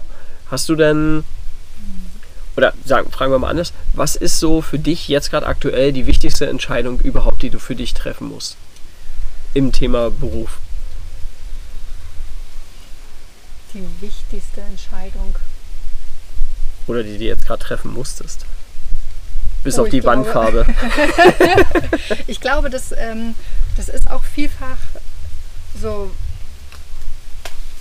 was nehme ich für, also wie viel Geld nehme ich für eine Therapiestunde? Das fand ich persönlich sehr schwer zu festzustellen, weil es gibt Therapeuten, die, also gerade in der Osteopathie, Heilpraktiker, es gibt die Bandbreite zwischen, sagen wir mal, 60 Euro und 160 Euro oder sogar noch mehr. Mhm. Das bedeutet, wo, wo beginnt man? Was kann man vor sich selbst auch verantworten, dass man sagt, okay, man hat jetzt so und so viel Berufserfahrung oder vielleicht auch gar keine Berufserfahrung oder man hat die und die Ausbildungen, was bezieht man alles mit rein und womit kann man am Ende vor dem Patienten stehen und mit, mit einer Überzeugung sagen, das ist es. Ähm, das fand ich einen sehr schwierigen Schritt. Mhm. Und weil es auch viele Menschen gibt, die sagen, nein, sowas kannst du nicht verlangen, so, aber aber derjenige weiß dann auch nicht, was da alles hintersteckt. Ja. Was für Stunden des Lernens, was für, was für Aufwand, was für Disziplin auch dahinter steckt, eigentlich überhaupt dieses Studium zu beenden, den Heilpraktiker zu beenden. Es gibt, es gibt wahnsinnig viele Hürden auch, die man, die man überwinden muss, um, um das zu schaffen. Erzähl gerne mal. Also das ist ja auch wichtig. So, was, was sind so Hürden, die, wo du auch vielleicht auch gezweifelt hast? Wo, wo waren mhm. Punkte, wo du auch ja gehapert hast? Mhm. Also ich würde sagen, ähm, Prüfungen sind sowieso immer nicht so mein Ding. also das bedeutet, wenn man lernt, lernt, also ich liebe es zu lernen, so. Aber wenn es am Ende darum geht, eine schriftliche Prüfung zu absolvieren. Das Gelernte noch zu absolvieren. Mhm. Das ist, das ist was ganz was anderes. Es ist viel schöner, vor jemandem zu stehen und irgendwas zu erklären, weil man es wirklich verstanden hat. Deswegen bedeutet das so, während der Prüfungsphasen, das war immer so ein, oh Gott, so viel und muss das denn sein? Mhm. Und, aber man muss sich da auch manchmal einfach durch, durchboxen. Klar. Dann natürlich bei der Osteopathie ist es auch so, dass es privat ist. Also ein privates Studium. Mhm. Das bedeutet, es wird nicht übernommen. Es viel Geld. Also, Wollte ich gerade sagen, ja. Das waren im Monat 600 Euro. Wow. Nur allein an Studienkosten. Und da muss ich sagen, das hätte ich ohne meine Eltern nicht geschafft. Mhm. Und da muss ich, das ist einfach ein Privileg auch, was ich hatte, wo, wo meine Eltern mich unterstützt haben. Für mich war immer wichtig, ich übernehme ein Drittel davon. Ich wollte arbeiten gehen und sagen, das ist mein Studium, ich will dafür einstehen, arbeiten, lernen. Mhm. Das ist nicht einfach nur von meinen Eltern hergegeben, sozusagen, dass man sagt, okay, das wird einem bezahlt und dann lehnt man sich zurück, sondern also habe ich ein Drittel gezahlt, sie haben zwei Drittel gezahlt und ansonsten hätte ich das auch nicht geschafft. Also ja. so, man muss ja auch arbeiten gehen. Man, Richtig. Und sobald man arbeitet, was ich ja auch gemacht habe, aber wenn man viel arbeiten muss, vielleicht sogar volltags, dann wo bleibt dann das Studium? Wo bleibt dann die, die Lernzeit oder auch einfach die Zeit, um, um, um Dinge zu verstehen? Denn vieles, gerade wie der, wie der Schädel funktioniert und wie die Schädelplatten miteinander,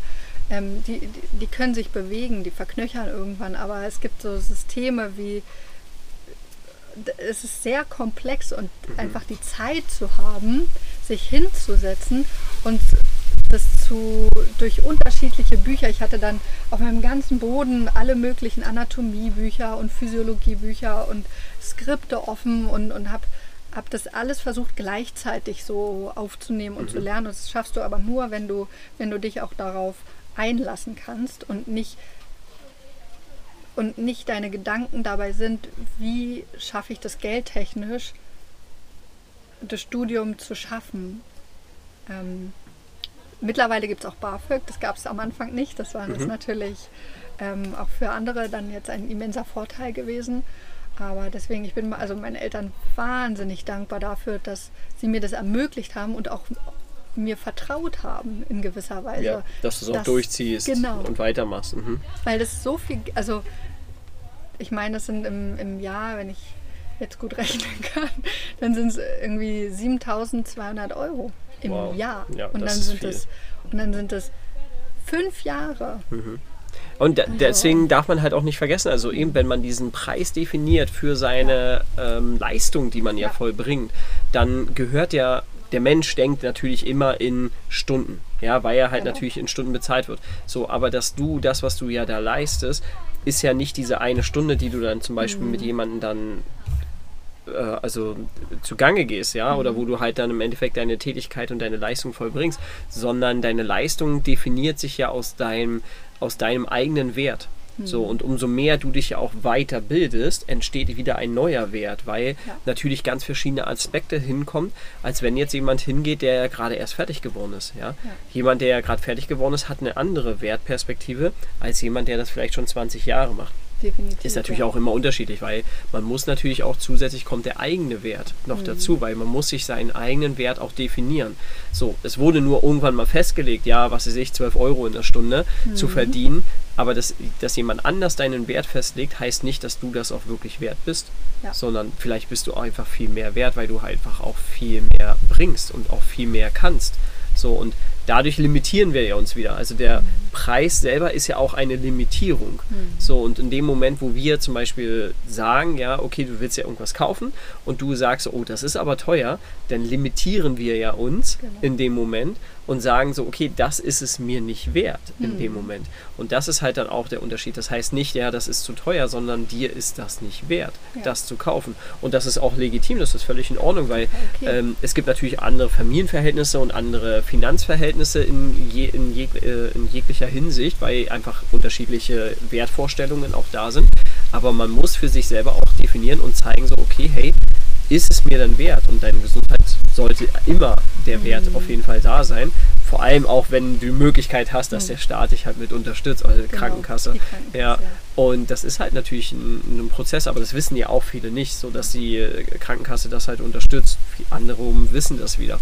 Aber eben zum Beispiel auch bei mir mit den mit meinen Camps, wo ich halt dann wandern gehe und so. Und die Leute wissen halt, okay, das hat halt diesen Wert und darum geht's halt.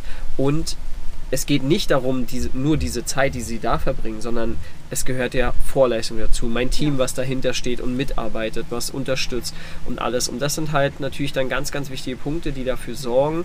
Und das wird ja bei dir dann auch sein, dass du halt vielleicht irgendwann mal Mitarbeiter hast oder hast du schon Mitarbeiter? Ja, aber eben, dass du Ja. vielleicht irgendwann sogar Mitarbeiter Ja. hast, äh, ja, die, wo du sagst, okay, ich will nicht mehr meine ganzen Termine selber koordinieren, Mhm. sondern ich möchte jemand haben, der die Termine für mich koordiniert. Das nimmt dir wieder Freiraum, der dann, der dann dafür sorgt, dass du dich wirklich noch mehr um deine Patienten kümmern kannst. Mhm. Muss dir, aber wieder bezahlt werden, natürlich. muss wieder bezahlt Ja. werden, genau. Und so definiert sich der Wert immer Mhm. weiter.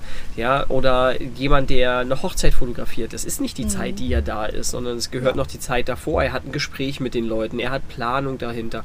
Dann hat er danach noch Bilder sortieren, Bilder bearbeiten. Mhm. Die Technik. Die Technik, ja, auch, äh, dass er sich persönlich weiterentwickelt und neue Sachen, weil ein Fotograf muss er, also jetzt nur als Beispiel, ja, ein Fotograf muss ja genauso wie du in deinem Bereich oder ich in meinem Bereich auch eine gewisse Sympathie haben. Er muss wissen, wie Menschen ticken. Er muss probieren, auf die Menschen einzugehen, ja, dass er Empathie zeigt, dass er halt sich Zeit nimmt, ja, und dass er halt merkt, so, okay, hey, die brauchen gerade ein bisschen mehr Zeit als die eine Stunde, die wir geplant haben. Okay, ich nehme mir die Zeit und das gehört dann einfach auch mit dazu. Und das hängt alles damit dran. Und das, ich glaube, da würde auch wieder zu wenig geredet. Das ist halt wieder Thema Deutschland. So, ja, über Geld redet man Ja, nicht. Das ist so ein schwierig. veralteter Satz. So, warum lassen wir uns dann nicht, warum reden wir denn nicht mal offen und ehrlich Ja. über Geld? Warum sagen wir denn nicht einfach mal so, ja, okay, das war mir zu teuer oder sonst irgendwas, ja, aber es gibt niemand zu, dass er mal irgendwie 1000 Euro oder 150 Euro, 150 Euro zum Beispiel für irgendwelche Scheiß ausgegeben hat. Oder 1000 Euro für irgendwelchen Blödsinn. Was ja auch vollkommen okay Was ist. völlig in Ordnung ist, So, aber das auch ja. zuzugeben, Ja. dass ich das mal gemacht habe, hey, dann darf ich mir auch mal erlauben, zum Beispiel das und das zu machen, ja. Ja. Und alles, was wir ja, wofür wir ja bezahlen, ist ja auch etwas für uns. Und das darf man nicht vergessen. Und jetzt ist natürlich die Frage, auf welcher Wertebasis, wieder Thema Wert, auf Ja. welcher Wertebasis das Ganze funktioniert. Also gebe ich gerade Geld aus dafür, dass ich mir halt irgendwelche fettigen Sachen reinpfeife, was auch völlig in Ordnung ist, mache ich auch ab und zu, ja. Oder dass zum Beispiel sage, okay, ich lasse das jetzt mal einen Monat weg und gehe dafür mal eben in die Osteopathie oder ich gehe mal in, ins Wellness oder sonst irgendwas. Also gönne mir andere Sachen, weil alles, was du dir kaufst, trägt auch dazu, ist ja etwas in deinem Leben und dafür gibst du Geld aus. Und wir sollten halt viel mehr wieder lernen, über Geld zu reden und das auch auszusprechen und auch dahinter zu stehen, dass das ja, auch dahinter zu stehen, so in dem Job, in dem die meisten vielleicht auch drin sind, als Angestellter, auch zu sagen, so, hey, ich verdiene viel zu wenig. Definitiv. Und wir ja. leben gerade in einer sehr, sehr guten Zeit, wo deine Positionierung, wo du ganz anders handeln kannst, weil es einfach nun mal zu wenig Leute gibt, die halt den Job vielleicht machen, hast du die größte Verhandlungsbasis. Du kannst jetzt sagen, ich möchte das und das verdienen, weil Mhm. das jetzt einfach auch ein wichtiger Bestandteil ist, dass du deinen Wert definierst. Ja. Ja. Und darüber halt auch mit unterschiedlichen Leuten zu sprechen. Also mit Menschen, die wirklich angestellt sind oder mit welchen, die selbstständig sind, mit welchen, die ähm, zum Beispiel mein Vater, der ja auch selbstständig ist, viele Angestellte oder einige Angestellte hat und der dann aber auch einfach ein anderes Verständnis davon hat, was es alles noch benötigt, was eigentlich also das ist nicht einfach nur Geld und ich zahle mir was aus, sondern was kostet mich auch die Firma? Ja. Was gebe ich auch, sagen wir mal, ich, ich stelle eine Kaffeemaschine in den Wartebereich, so. Dann sind das auch Ausgaben. Laufende Kosten, Genau, ja. das ist natürlich auch der Kaffee, das ist die Wartung oder das ist das Gerät. Ich, hab, ich will natürlich für meine Patienten einen hohen Standard haben. Ich möchte, dass sie sich wohlfühlen und dass sie, dass sie sich aufgehoben fühlen. Aber auch das kostet Geld. Und zu schauen, okay, irgendwo muss auch das natürlich auch wieder reinkommen. Ich habe jetzt auch das, das Glück, auch ein, ein Startkapital zu haben. Das bedeutet, ich starte nicht mit null, sondern das, das, anders geht es auch nicht. Ja. Und ähm, aber dass man da auch bestimmte Bereiche für sich auswählt, die man wichtig findet und die man ausbaut. Zum Beispiel ähm, habe ich mich jetzt auch entscheiden müssen, okay, was mache ich? Möchte ich, möchte ich jeden Tag die 73 Quadratmeter saugen?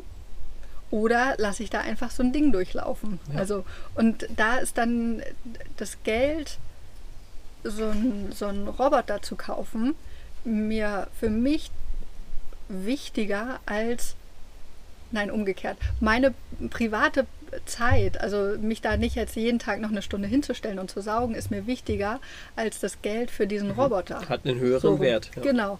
Und dadurch, genau, aber das ist halt auch wieder typabhängig für, von jedem natürlich auch Klar, unterschiedlich. Klar, andere Genau. sehen im Saugen auch eine Meditation. Ja? Natürlich Oder im. Abwaschen. Ja, auch, also ja. für mich zum Beispiel so Staubsaugen und äh, äh, Abwaschen ist für mich so eine Art Meditation. Ich mache das Ja. nicht immer, aber ich mache es schon sehr gerne. Mhm. So.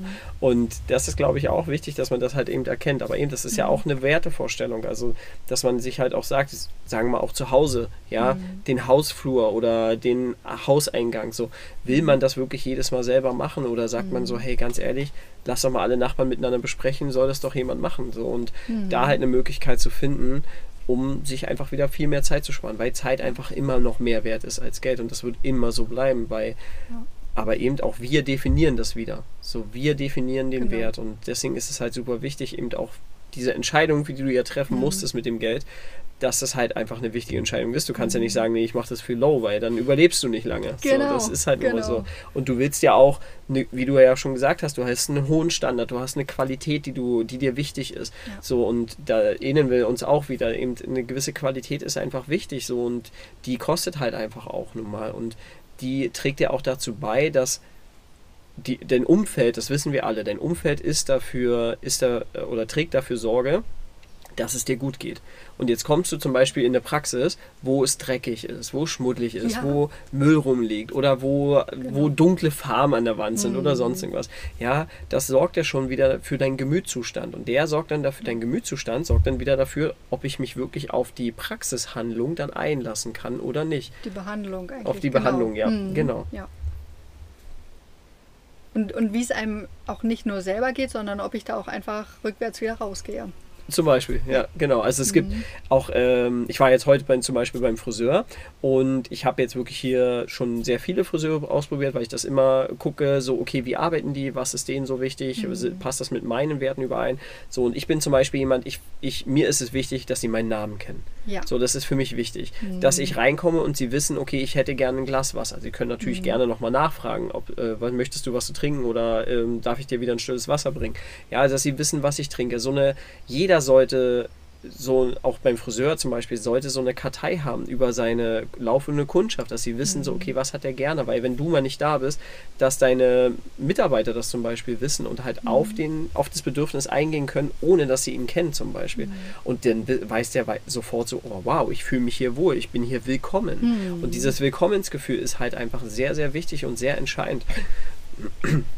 Und deswegen ist halt auch hier auch, das ist ja auch Qualität. Also das sorgt ja auch dafür, dass wir wieder für Qualität sorgen, damit die Person sich eben wie du sagst, im Wohnzimmer ankommt, genau. ja, und dass sie halt so merkt, so, hey, ich bin hier wirklich, ich werde hier gesehen, ich mhm. werde hier angenommen, mit mir wird auf meine Bedürfnisse eingegangen, so, und so ist es beim Friseur genauso, ja, andere geben war bei mir auch so früher, dass ich in Berlin zum Beispiel 15 Euro für einen Friseur ausgegeben habe. Mhm. Heute gebe ich 40 Euro aus. Ist, ja. Es ist nichts großartig anders, nur dass die Person viel mehr auf mich als Mensch eingeht mhm. und auf meine Bedürfnisse.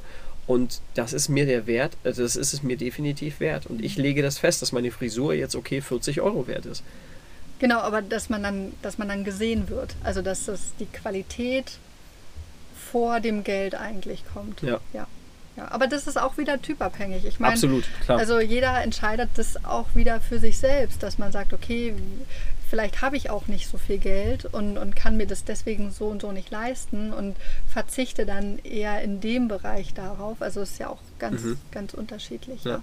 Gab es mhm. äh, Zweifel bisher, wo du, also klar gab es sicher Zweifel, oder? Oder gab es Momente, wo du gesagt hast, so, oh nee, da überlege ich ja schon zweimal, Generell, ob ich das. Ob, ob ich mich selbstständig ja. mache oder. Nö.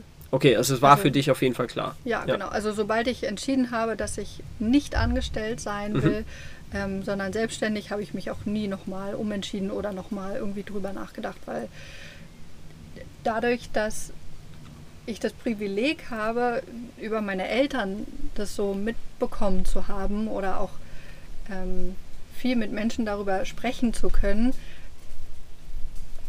ist diese, diesen, dieser Blick darauf ganz anders, als wenn man das noch nie irgendwo gesehen hat, noch nie mit jemandem darüber gesprochen hat und deswegen diese Schritte gar nicht kennt und die, die Vorgehensweise nicht kennt und die Schwierigkeiten vielleicht auch gar nicht kennt.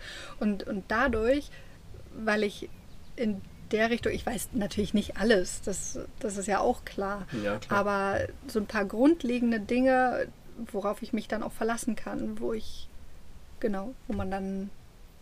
Was heißt jetzt wiederum auch, dass dein Umfeld natürlich auch wichtig dafür Immens, ist. Ja. Ja. ja. Und das ist, glaube ich, auch wichtig, dass, weil das ist ja vielen nicht bewusst. Also mhm.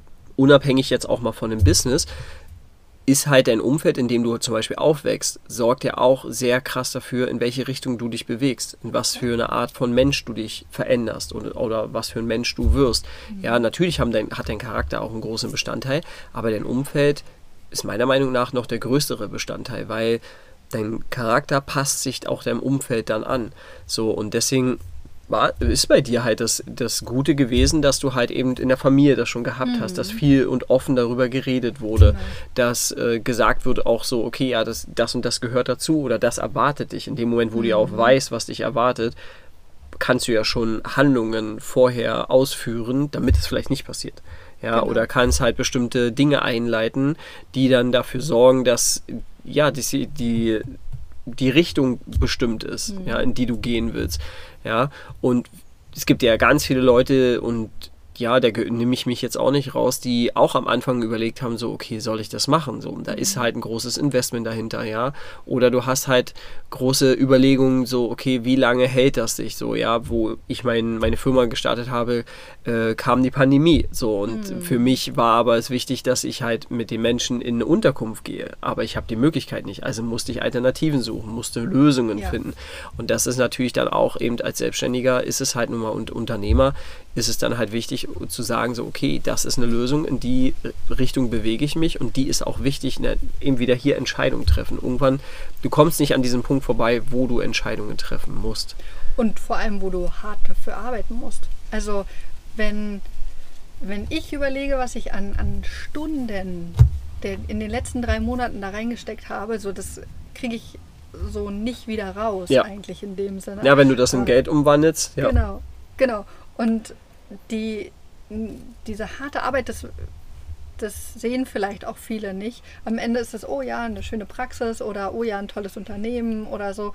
Aber wie viel Disziplin da eigentlich auch hintersteckt. Jeden Tag. Ich meine, wenn man selbstständig ist, dann kann man sich den Tag ja auch so ein bisschen selber einplanen, was einerseits natürlich eine große Freiheit ist, aber auch eine große, eine große Verantwortung, weil man, weil man ja auch vorankommen möchte. Ja. Und da kann man jetzt nicht sagen, wo ich lehne mich jetzt den ganzen Tag zurück. Das kann man vielleicht auch mal machen, aber dieses immer wieder ransetzen, immer wieder recherchieren, wieder vielleicht ein bisschen Abstand nehmen und sich wieder ransetzen und, und diese, diese Arbeit da reinzustecken und auch diese, diesen Gehirnschmalz sozusagen, der, der ist da nicht wegzudenken und, und vielleicht auch ein bisschen eher im Hintergrund, weil das ist das, was man nicht so sieht. Ja. Eigentlich man sieht am Ende, sagen wir mal, das Logo oder die Visitenkarte das und Endprodukt. denkt, oh, schön. Mhm. Aber was es an Stunden gekostet hat, an Überlegung, an hin und her mhm. nochmal korrigieren, das genau. Auf jeden Fall, ja. Und das, das kriegt keiner wieder so zurück im, ja. in diesem Selbstständigen. Ja, und, und niemand, der sich auch wirklich das gemacht hat, kann das natürlich auch so in dem Ausmaß halt nachvollziehen. Ja, ja wo, wenn man denen sagt, so, ja, ich habe da drei Stunden, vier Stunden an dem Logo gebastelt oder zum Beispiel oder Tage. Oder Tage, okay. Also es ist wirklich, es ist eigentlich irre, was, was man, also gerade halt wieder zum Thema Perfektionismus. Irgendwann muss man sich einfach entscheiden und sagen, okay, jetzt, jetzt ist es so und mhm. jetzt ändert man es auch nicht wieder. Ähm, und, und geht weiter, wieder einen Schritt. Aber ähm, Genau. Also es braucht einfach viel Zeit. Ja, auf jeden Fall. Ja, finde ich gut. Also wie gesagt, das sind ja auch Punkte, die, die wir ansprechen müssen und mhm. auch ansprechen sollten, weil vielleicht zu wenig darüber geredet wird oder weil man das sich zu wenig vorstellen kann, wie viele Prozesse und auch Entscheidungen dahinter hängen, wie viel Energie und wie viel Kraft das auch alles mhm. kostet und welchen Bestandteil das für unser Leben allgemein hat, weil es geht ja auch um, um die Zukunft. Es geht ja auch um das, was man vielleicht in die Welt tragen möchte und was man halt verändern möchte. Und diese in die Welt zu. Wir möchten ja, jeder Mensch von uns möchte irgendwas in die Welt tragen. Für den einen ist das vielleicht eine Familie, für den anderen ist es einfach nur zu heiraten, für den wiederum anderen ist es vielleicht einfach eine Firma aufzubauen, mhm. ja, oder etwas Sinnhaftes zu tun für die Umwelt, für, für das Klima, für Tiere, für andere Menschen, mhm. so soziale Projekte und so weiter, ja, oder für bestimmte Wertevorstellungen, die man hat. So, und jeder Mensch will etwas in diese Welt hineinstecken und hinaustragen. Nur ist es halt auch wichtig, dass man halt merkt, so, okay, wenn es gerade nicht läuft, dann halt zu sagen, okay, ich brauche vielleicht Hilfe oder auch mal Abstand wieder zu nehmen, ja, mal kurz loszulassen oder halt eben auch zu sagen, so, okay, was ist denn die nächste Entscheidung, die ich treffen muss? Wer oder was kann mir dabei helfen? Also sich gewisse Fragen zu stellen, die den Prozess überhaupt einleiten. Mhm. Ja, weil es kann sich ja, wenn jetzt, sagen wir mal, ich finde es immer gut mit so einem Flugzeugstart oder mit so einem Zug, die meiste Energie wird immer verbraucht beim Start mhm. und bei der, meistens auch bei der Landung. So, und beim Zug genau das gleiche. Am meisten Energie verbraucht der Zug beim damit er überhaupt losfährt und damit er bremst. Dabei braucht, mhm. verbraucht er die meiste Energie. Und so ist es halt bei uns genauso. Wir müssen große Energie aufwenden, aber wenn wir dann in den Prozess, in diesen Flow reinkommen, mhm. dann merken wir, okay, hey, es läuft auf einmal, es funktioniert mhm. und es entwickelt sich und da treffen sich auf einmal alleine Entscheidungen, weil wir einfach auch dieses Vertrauen hingeben. Ja. Und nicht für jeden ist die Selbstständigkeit was. Das muss man sich Guter halt auch Punkt, ja. im Vornherein überlegen, dass man denkt, okay, ich weiß nicht, ich höre den Podcast oder ich lese mir ein Buch darüber durch oder ich äh, gehe mal in mich und, und überlege, ob das was für mich ist. Und wenn man sich dann dagegen entscheidet, dann ist das auch vollkommen okay. Richtig. Also, ja. weil angestellt zu sein und einen geregelten Ablauf zu haben, kann, ist ja auch für viele Menschen ein, ein, eine, eine Freiheit wo, ja. wo ich zum Beispiel, das, also das ist natürlich ein Für und Wider von, von beiden Seiten. Mhm. Und je nachdem, wofür man auch steht und wofür man auch die Arbeit dann investieren will, weil ähm, möchte man das, möchte man so viel Zeit darin investieren, ist es das ein Wert und, oder möchte man doch eher was anderes machen? Mhm. So für sich selber die Entscheidung dann auch dementsprechend zu treffen. Ja. Und wir verändern uns ja auch. Also wenn du mit 20 hast du halt natürlich die extrem hohe Energie und halt diese dieses so, okay, ich will die ganze, mach das. ich mach das, die ganze Welt, ich kann die ganze Welt verändern, ich kann Bäume ausreißen, ja, und mit 40 oder 45 oder 50 verändert sich halt das vielleicht auch, vielleicht auch schon früher, vielleicht auch mit 25, vielleicht auch schon mit 30, verändert sich auch deine Wertevorstellung und du sagst so, okay, hey, das war ein guter Traum, es war schön, es war eine tolle Zeit, aber irgendwie will ich doch irgendwie jetzt eine Sicherheit haben. Vielleicht Was will ich, anderes. vielleicht will ich Mhm. was anderes haben. Vielleicht will ich jetzt gerade vielleicht auch eine Familie gründen. Vielleicht habe ich da andere Wünsche und Perspektiven. Und dann kann es auf einmal wieder sein. Ich habe auch mal einen 60-Jährigen kennengelernt. Ja, die Kinder sind ausgezogen, die Frau ist gestorben und irgendwann hat er gesagt so, hey, ich will jetzt eine Firma gründen und hat mit 60 noch angefangen, eine Firma zu gründen. Und das ist halt dann auch wieder so eine Entscheidung, wo du merkst, du hast jeden Tag die Entscheidung zu, also du hast jeden Tag die Energie und die Entscheidung zu treffen, wohin du dich bewegen willst und was du heute machen willst. Und das ist immer wichtig, dass wir das verstehen. Du hängst nicht in diesem einen Loch oder in diesem einen Job Ja. oder in dieser einen Perspektive fest, die du denkst, sondern du da, du kannst sofort mit den Fingern schnipsen und kannst sagen, okay, jetzt möchte ich was verändern. Und dann ist das auch natürlich wieder ein Prozess. Das passiert nicht von heute auf morgen. Aber deine Entscheidung passiert auch von, von heute auf morgen. Dass du dich dafür entscheidest, in welche, für dich, dass du dich entscheidest für dich und für dein Leben. Ja. Und dass sich das auch verändern darf. Also dass man da äh, sich das auch erlaubt, im Endeffekt Dinge zu verändern und sagen, okay, das hat für mich bis da und da funktioniert und jetzt ist es nicht mehr so und jetzt möchte ich in die und die Richtung gehen. Ja. Und da entstehen fantastische Dinge. Ich habe äh, eine ganz tolle Tante, die mit der ich mich sehr gut verstehe und die ich sehr schätze. Und die hat gesagt, weißt du was, ich will jetzt einen Jagdschein machen. Und ich finde es so cool. Die geht bouldern.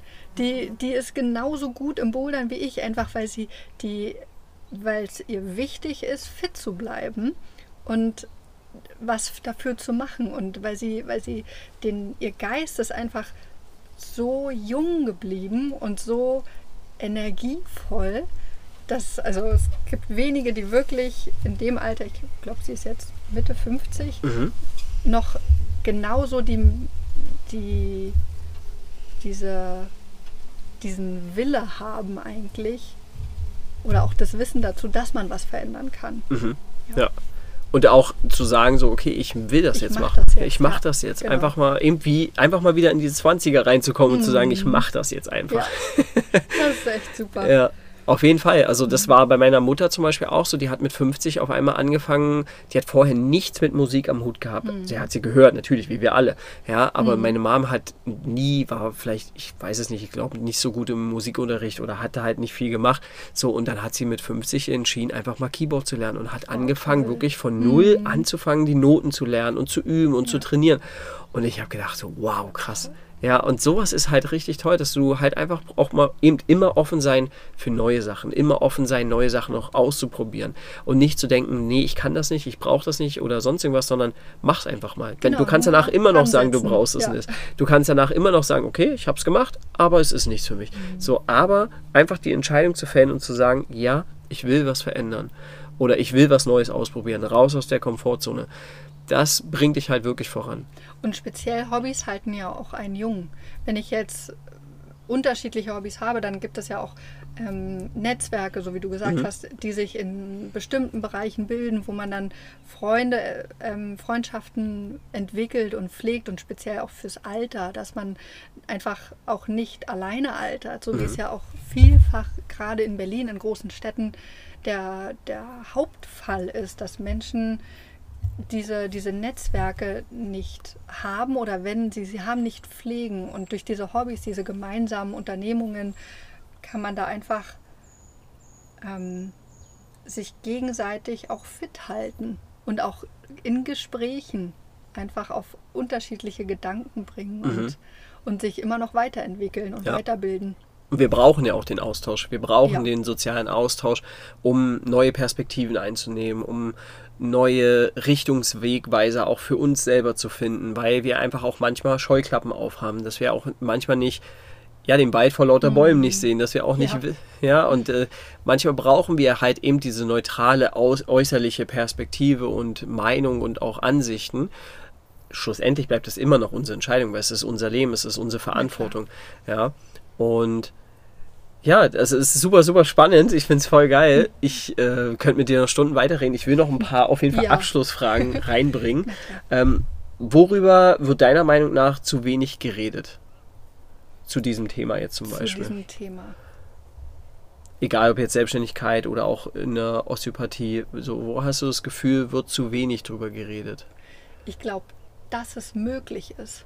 Mhm. Also dass, also speziell in der Osteopathie ist es ja schon äh, sehr viel, also vielfach so, dass sich eigentlich fast alle selbstständig machen. Aber wenn man jetzt andere Bereiche sich anschaut, dann, dann ist die Möglichkeit, sich selbstständig zu machen und, und, und sich zu entfalten, einfach vielfach nicht in den Köpfen vorhanden. Also wenn man jetzt auch überlegt, vielleicht ältere Generationen oder, oder ähm, wo es eher wirklich um Sicherheit ging, da doch nochmal auszusteigen und zu sagen, ich verwirkliche jetzt meinen Traum und, und mach das, wo, wo meine Passion liegt. Ich glaube, ich glaube, das ist das, worüber einfach nicht gesprochen wird. Vielfach. Mhm. Dieses, dass es möglich ist und wie es möglich ist und ob das für einen halt was ist. Was, was könnte deiner Meinung nach helfen? Also, dass man wirklich das ausspricht, klar. Aber eben, dass man auch fragt, oder? Naja, klar, also Fragen aussprechen, Gespräche führen, auch zuhören. Mhm. Ich glaube, dass, Ja. dass es auch vielfach nicht nur von sich selber reden und sagen, wie, wie es nicht funktioniert, Mhm. sondern auch äh, anderen zuhören. Workshops könnten auch, glaube ich, Mhm. helfen. Seminare, definitiv. Workshops. Seminare, genau, Mhm. so eine. Auch ein Podcast. Ja, Ich meine, Bücher, sich, ja. Genau. Auf jeden Fall. Und So sein Medium suchen, wo man am besten das aufnimmt oder halt auch mehrere ausprobieren. Ja. Und vielleicht auch einfach in sich, in sich selbst hineinhören und schauen, ist es was für mich oder ist es nichts für mich? Ja. Also da und wirklich absolut ehrlich mit sich selber zu sein. Weil wenn es das nicht ist, dann ist es okay. Aber wenn es das ist, dann, dann kann es halt eine immense ähm, Kraft sein. Kraft sein. Ja, Ja, genau. auf jeden Fall. Ja.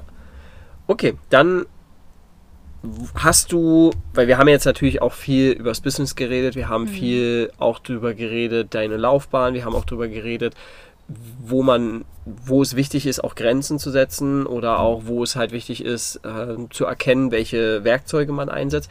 Was können, was können denn die Menschen für, weil ich bin immer so ein Freund davon, vor allem wenn es ums Thema Gesundheit geht, was kann man für Vorsorge selber betreiben, wo jeder Selbstverantwortung übernimmt, weil Selbstverantwortung ist dann Ja. ja. nämlich der, nachher der nächste Punkt, wo ich nochmal kurz drauf eingehe. Aber wo hast du das Gefühl, kann, der, kann jeder von uns, jeder, der jetzt hier auch zuhört, einen, einen großen Bestandteil dazu beitragen, dass es uns besser geht? In dem Thema Osteopathie oder auch ähm, ja, Bewegung, Körper. Also ich glaube, was hilft, so wie du ich vorhin gesagt hast, diese drei Säulen, Die drei Grundsäulen. die drei Grundsäulen, dass man sagt, man hat Aktivität, Bewegung, ein Sport, ein Hobby, ähm, einfach Bewegung im Alltag. Man hat die Ernährung, ein ganz wichtiger Baustein, wo, wo es auch um, um Verträglichkeiten geht, wo es vielleicht auch um ähm, unterschiedliche Lebensmittelabstände von, also Richtung intermittierendes Fasten, vielleicht wirklich mal ein einzelnes Fasten. Also es gibt wahnsinnig viel, was im Bereich der Ernährung auch alles ganz typabhängig ist. Und dann aber auch die Ruhe. Wirklich zu sagen, man geht in sich, man geht in die Ruhe und man nimmt sich die Zeit, sei es im Freien draußen, sei es, dass man ähm, seinen Schlaf verbessert und, oder sei es, dass man meditiert. Es gibt ja so viele Techniken oder so viele Möglichkeiten, diese Säule der, der Ruhe auszuüben.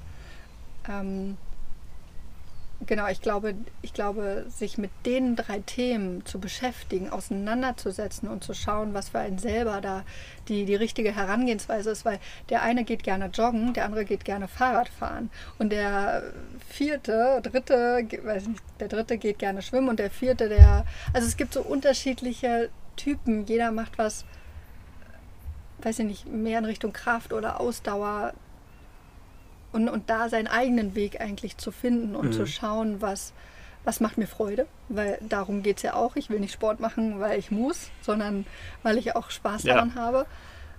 Und ähm, genau.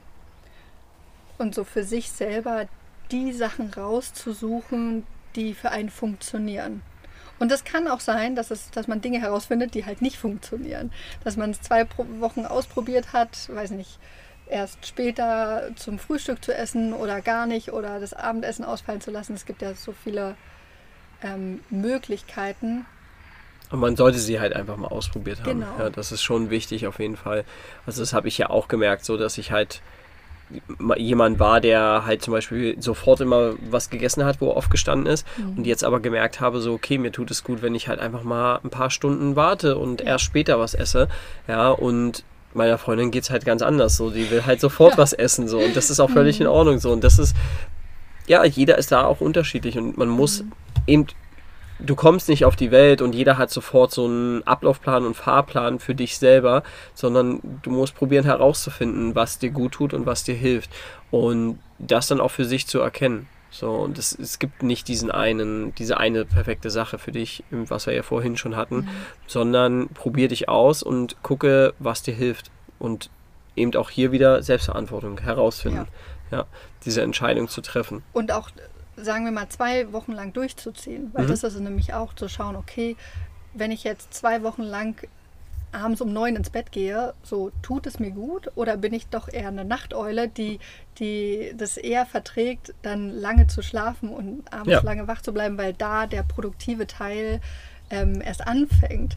Und genau, deswegen ist dieses, dieses lange auch mal ausprobieren und wenn es funktioniert, behalten und wenn es nicht funktioniert, ja. dann einfach über den Jordan schmeißen. Ja, auf jeden Fall. Also und genau. sich dann nicht von anderen im Endeffekt ja. wieder davon überzeugen lassen, weil ich meine, es gibt so viele Diäten, es gibt ja. so viele Möglichkeiten und, und für den einen funktioniert das eine und er findet das total toll und das ist super, aber das heißt nicht, dass es für dich dann auch so sein muss. Richtig, ja.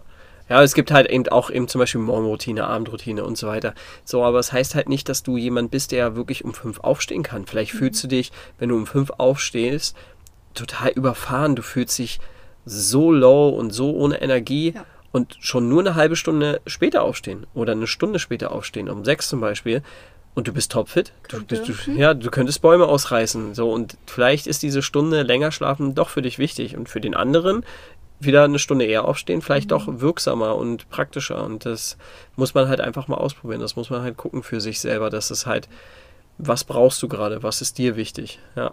Und ja, für mich war auch, viele denken ja auch bei mir so, ich bin ja auch immer ein Typ, der immer um fünf aufsteht und so solche Sachen macht.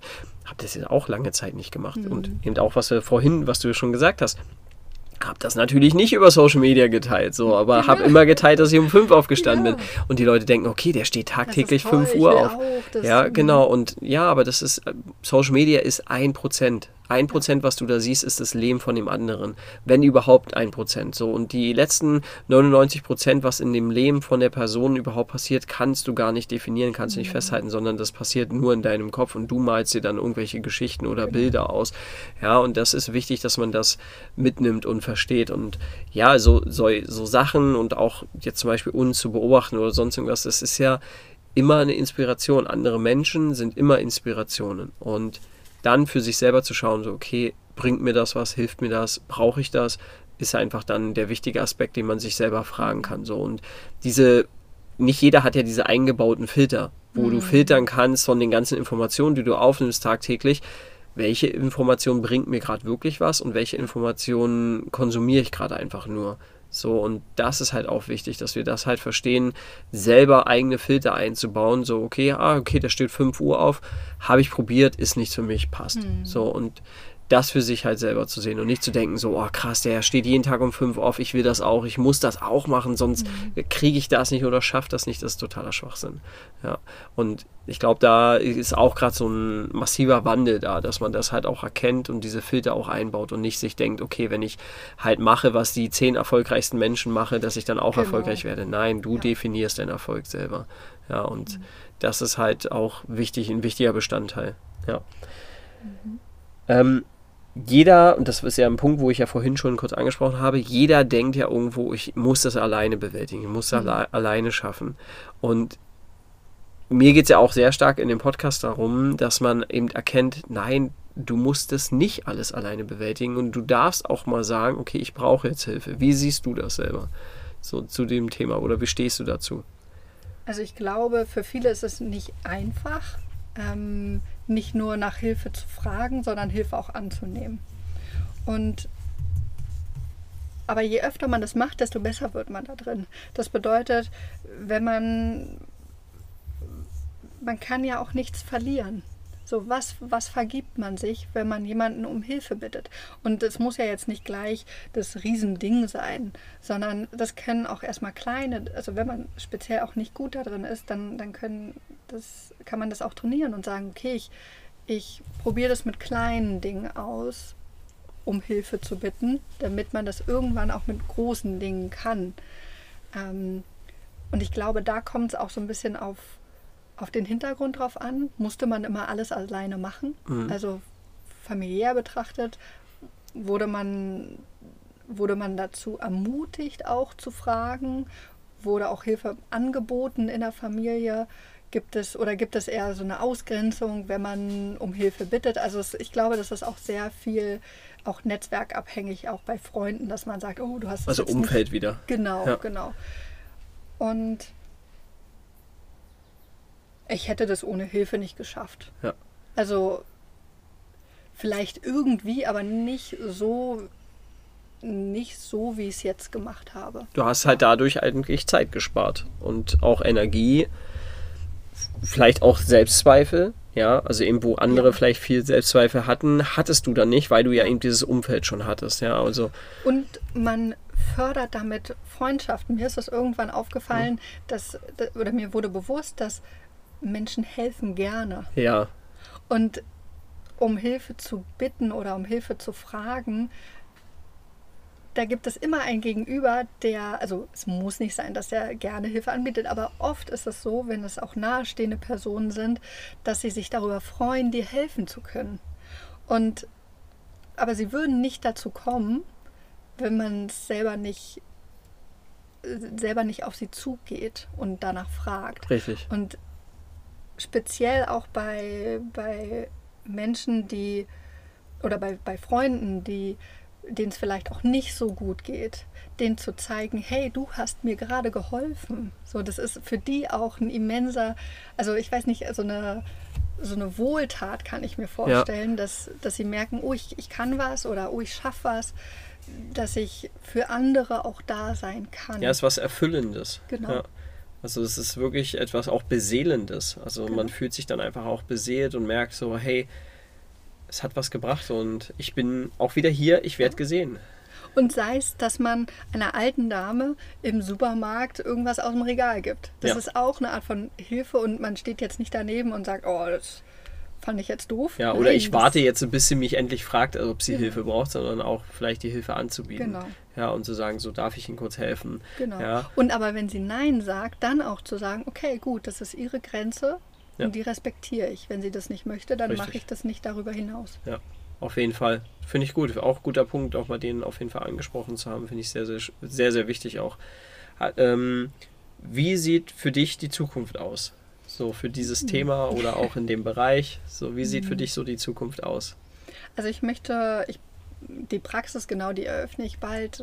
Ich will auch eine äh, große Praxiseröffnung machen, weil ich das schön finde, wenn man den ganzen Tag geöffnet hat und jeder darf reinkommen, sich alles angucken und, und sozusagen selber erfahren. Und dann erzähle ich noch dazu, ich habe mehrere Räume, also ich habe einen Behandlungsraum, dann habe ich hinten noch einen großen Raum, wo man dann Gruppen, vielleicht so Workshops oder Mhm. Yoga, Pilates. Ähm, ich würde auch gerne in Richtung, also ich mache ja die Kinderosteopathie-Ausbildung, Mhm.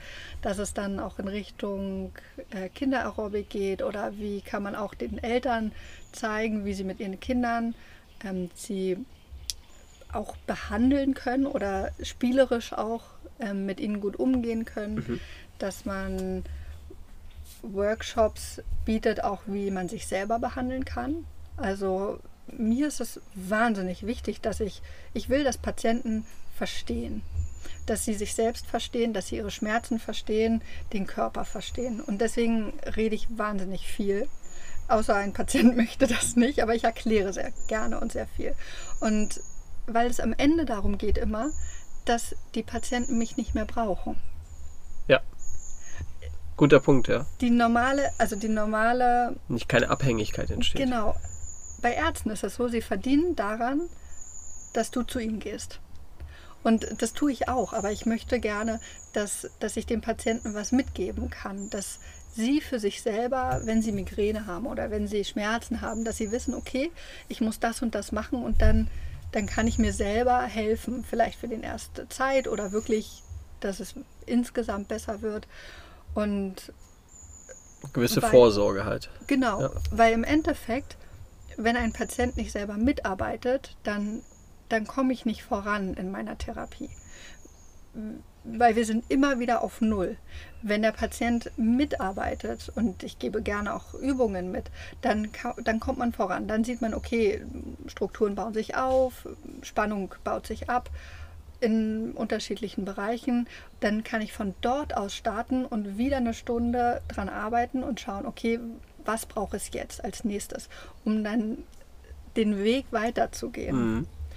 Wenn ich aber weiß, der Patient macht es nicht oder will das nicht oder kann das auch nicht, weswegen auch immer, dann hatte ich das schon in der Lehrpraxis, dass ich eine Patient, also eine Behandlungssperre eingeführt habe, dass ich gesagt habe, so drei Monate lang gibt es keine Termine und du machst die drei Techniken drei Monate lang, bis du an dem Punkt bist, wo ich dann wieder weiterarbeiten kann. Ja. Und da erkennt man dann auch wieder Patienten, die wollen Ja. und die nicht wollen. Das habe ich auch in meinen, meinen Coachings und auch Beratungen. Da geht's genau, da mache ich genau das Gleiche, weil es muss natürlich die Handlung von dieser Person auch rauskommen, weil sie ist ja, es geht ja um ihre, ihr Leben, ihre Verantwortung und ihre Entscheidung. Und eben das bringt dir ja dann nichts, wenn du immer nur Input, Input gibst und aber gar nicht siehst, dass der Input auch angenommen wird und auch in die Veränderung geht, sondern dann bist du immer im Status quo und hängst auch da fest. Und das ist ja auch das, was vielen, wo es vielen Menschen so geht, dass sie halt eben im Leben, egal ob das gesundheitlich oder in anderen finanziellen Sachen oder sonst irgendwo, dass sie immer wieder in diesen Rücksch also die landen immer wieder da, wo sie gestartet sind, immer, ja, immer genau. wieder im Status quo. Und da halt zu gucken, so, hey, wie komme ich da raus? Ja. Genau. Und das einerseits natürlich zu begleiten und zu fördern, aber wenn der wenn derjenige das nicht möchte, dann muss man auch das respektieren. Aber wenn ich, wenn ich Kurse gebe dann, und über Selbstbehandlung spreche und, und wie man das für sich selber umsetzen kann im Alltag, dann ja, darauf freue ich mich, mich schon sehr. Sehr gut. Also das Ja. genau sind so Bereich. Gibt es einen Bereiche. Starttermin, wann es losgeht? Ich denke, so Mitte Oktober wird, ähm, Sehr gut. wird jetzt so an. Sie sind noch dabei. Ja, Ja. Mitte Oktober wahrscheinlich. Sehr gut. Okay. Wie kann man dich erreichen? Wenn man jetzt sagt, so, hey, du bist mir ultra sympathisch von dem, was ich gehört habe und äh, du hast so tolle Sachen, du bist ein Herzensmensch, was ich ja jetzt auch selber erleben durfte. Und wie, wie kann die Person, die das jetzt hört, dich erreichen? Also ich habe eine, ich habe eine Internetseite. Verlinken wir in den Shownotes. Genau, ich habe also Internet, ich habe Doctolib auch, also darüber findet man mich auch. Auf meiner Internetseite habe ich da auch einen QR-Code, den man scannen kann und darüber dann Termine machen kann. Eine Internet, äh, eine, eine Telefonnummer natürlich und genau. Sehr gut. Und eine E-Mail natürlich so. Ja. Okay, also E-Mail, Telefon, Webseite. Ja, alles Mögliche. Ich glaube, ich habe auch LinkedIn und ähm, Instagram habe ich mir jetzt auch gemacht, weil ich dachte, es ist wichtig, auf unterschiedlichen Auf jeden Fall, Kanälen zu ja. sein und ähm, auch Dinge anzubieten. Ja, Genau. Ja, auch äh, für die Leute, das Sichtbarkeit ist halt einfach mhm. auch ein Thema Sichtbarkeit. Ja, genau. Sehr gut, dann machen wir das in die Show Notes. Ich bin dir sehr, sehr dankbar, dass du dir heute Zeit genommen hast. Also wirklich ja. danke dir für deine Zeit, Paulina. Ich finde das mhm. super schön, was du auch heute gesagt hast, wie viele Themen du angesprochen hast. Und ich, also ich gehe mit einem sehr guten Gefühl und mit sehr viel Mehrwert hier raus und bin sehr, sehr froh drüber, dass wir das in die Welt tragen können und auch teilen dürfen. Ja, ich habe mich so gefreut. Also es war, es war total schön. Ich liebe ja Gespräche. Ja. Ich spreche immer viel. Ähm, und deswegen vielen lieben Dank, dass du mich hier hattest. Ja. Sehr gerne. Dankeschön.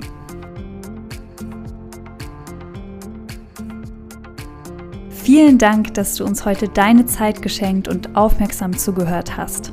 Wenn dir diese Folge gefallen hat, mach gern einen Screenshot, teile sie mit deinen Freunden, Bekannten, Arbeitskollegen und Menschen, die dir wichtig sind. Und wir freuen uns sehr, wenn du uns auf Instagram verlinkst. Mehr davon gibt es auf Instagram Kompass Camp, Kompass mit K und Camp mit C, alles zusammengeschrieben oder auf unserer Homepage www.kompasscamp.com.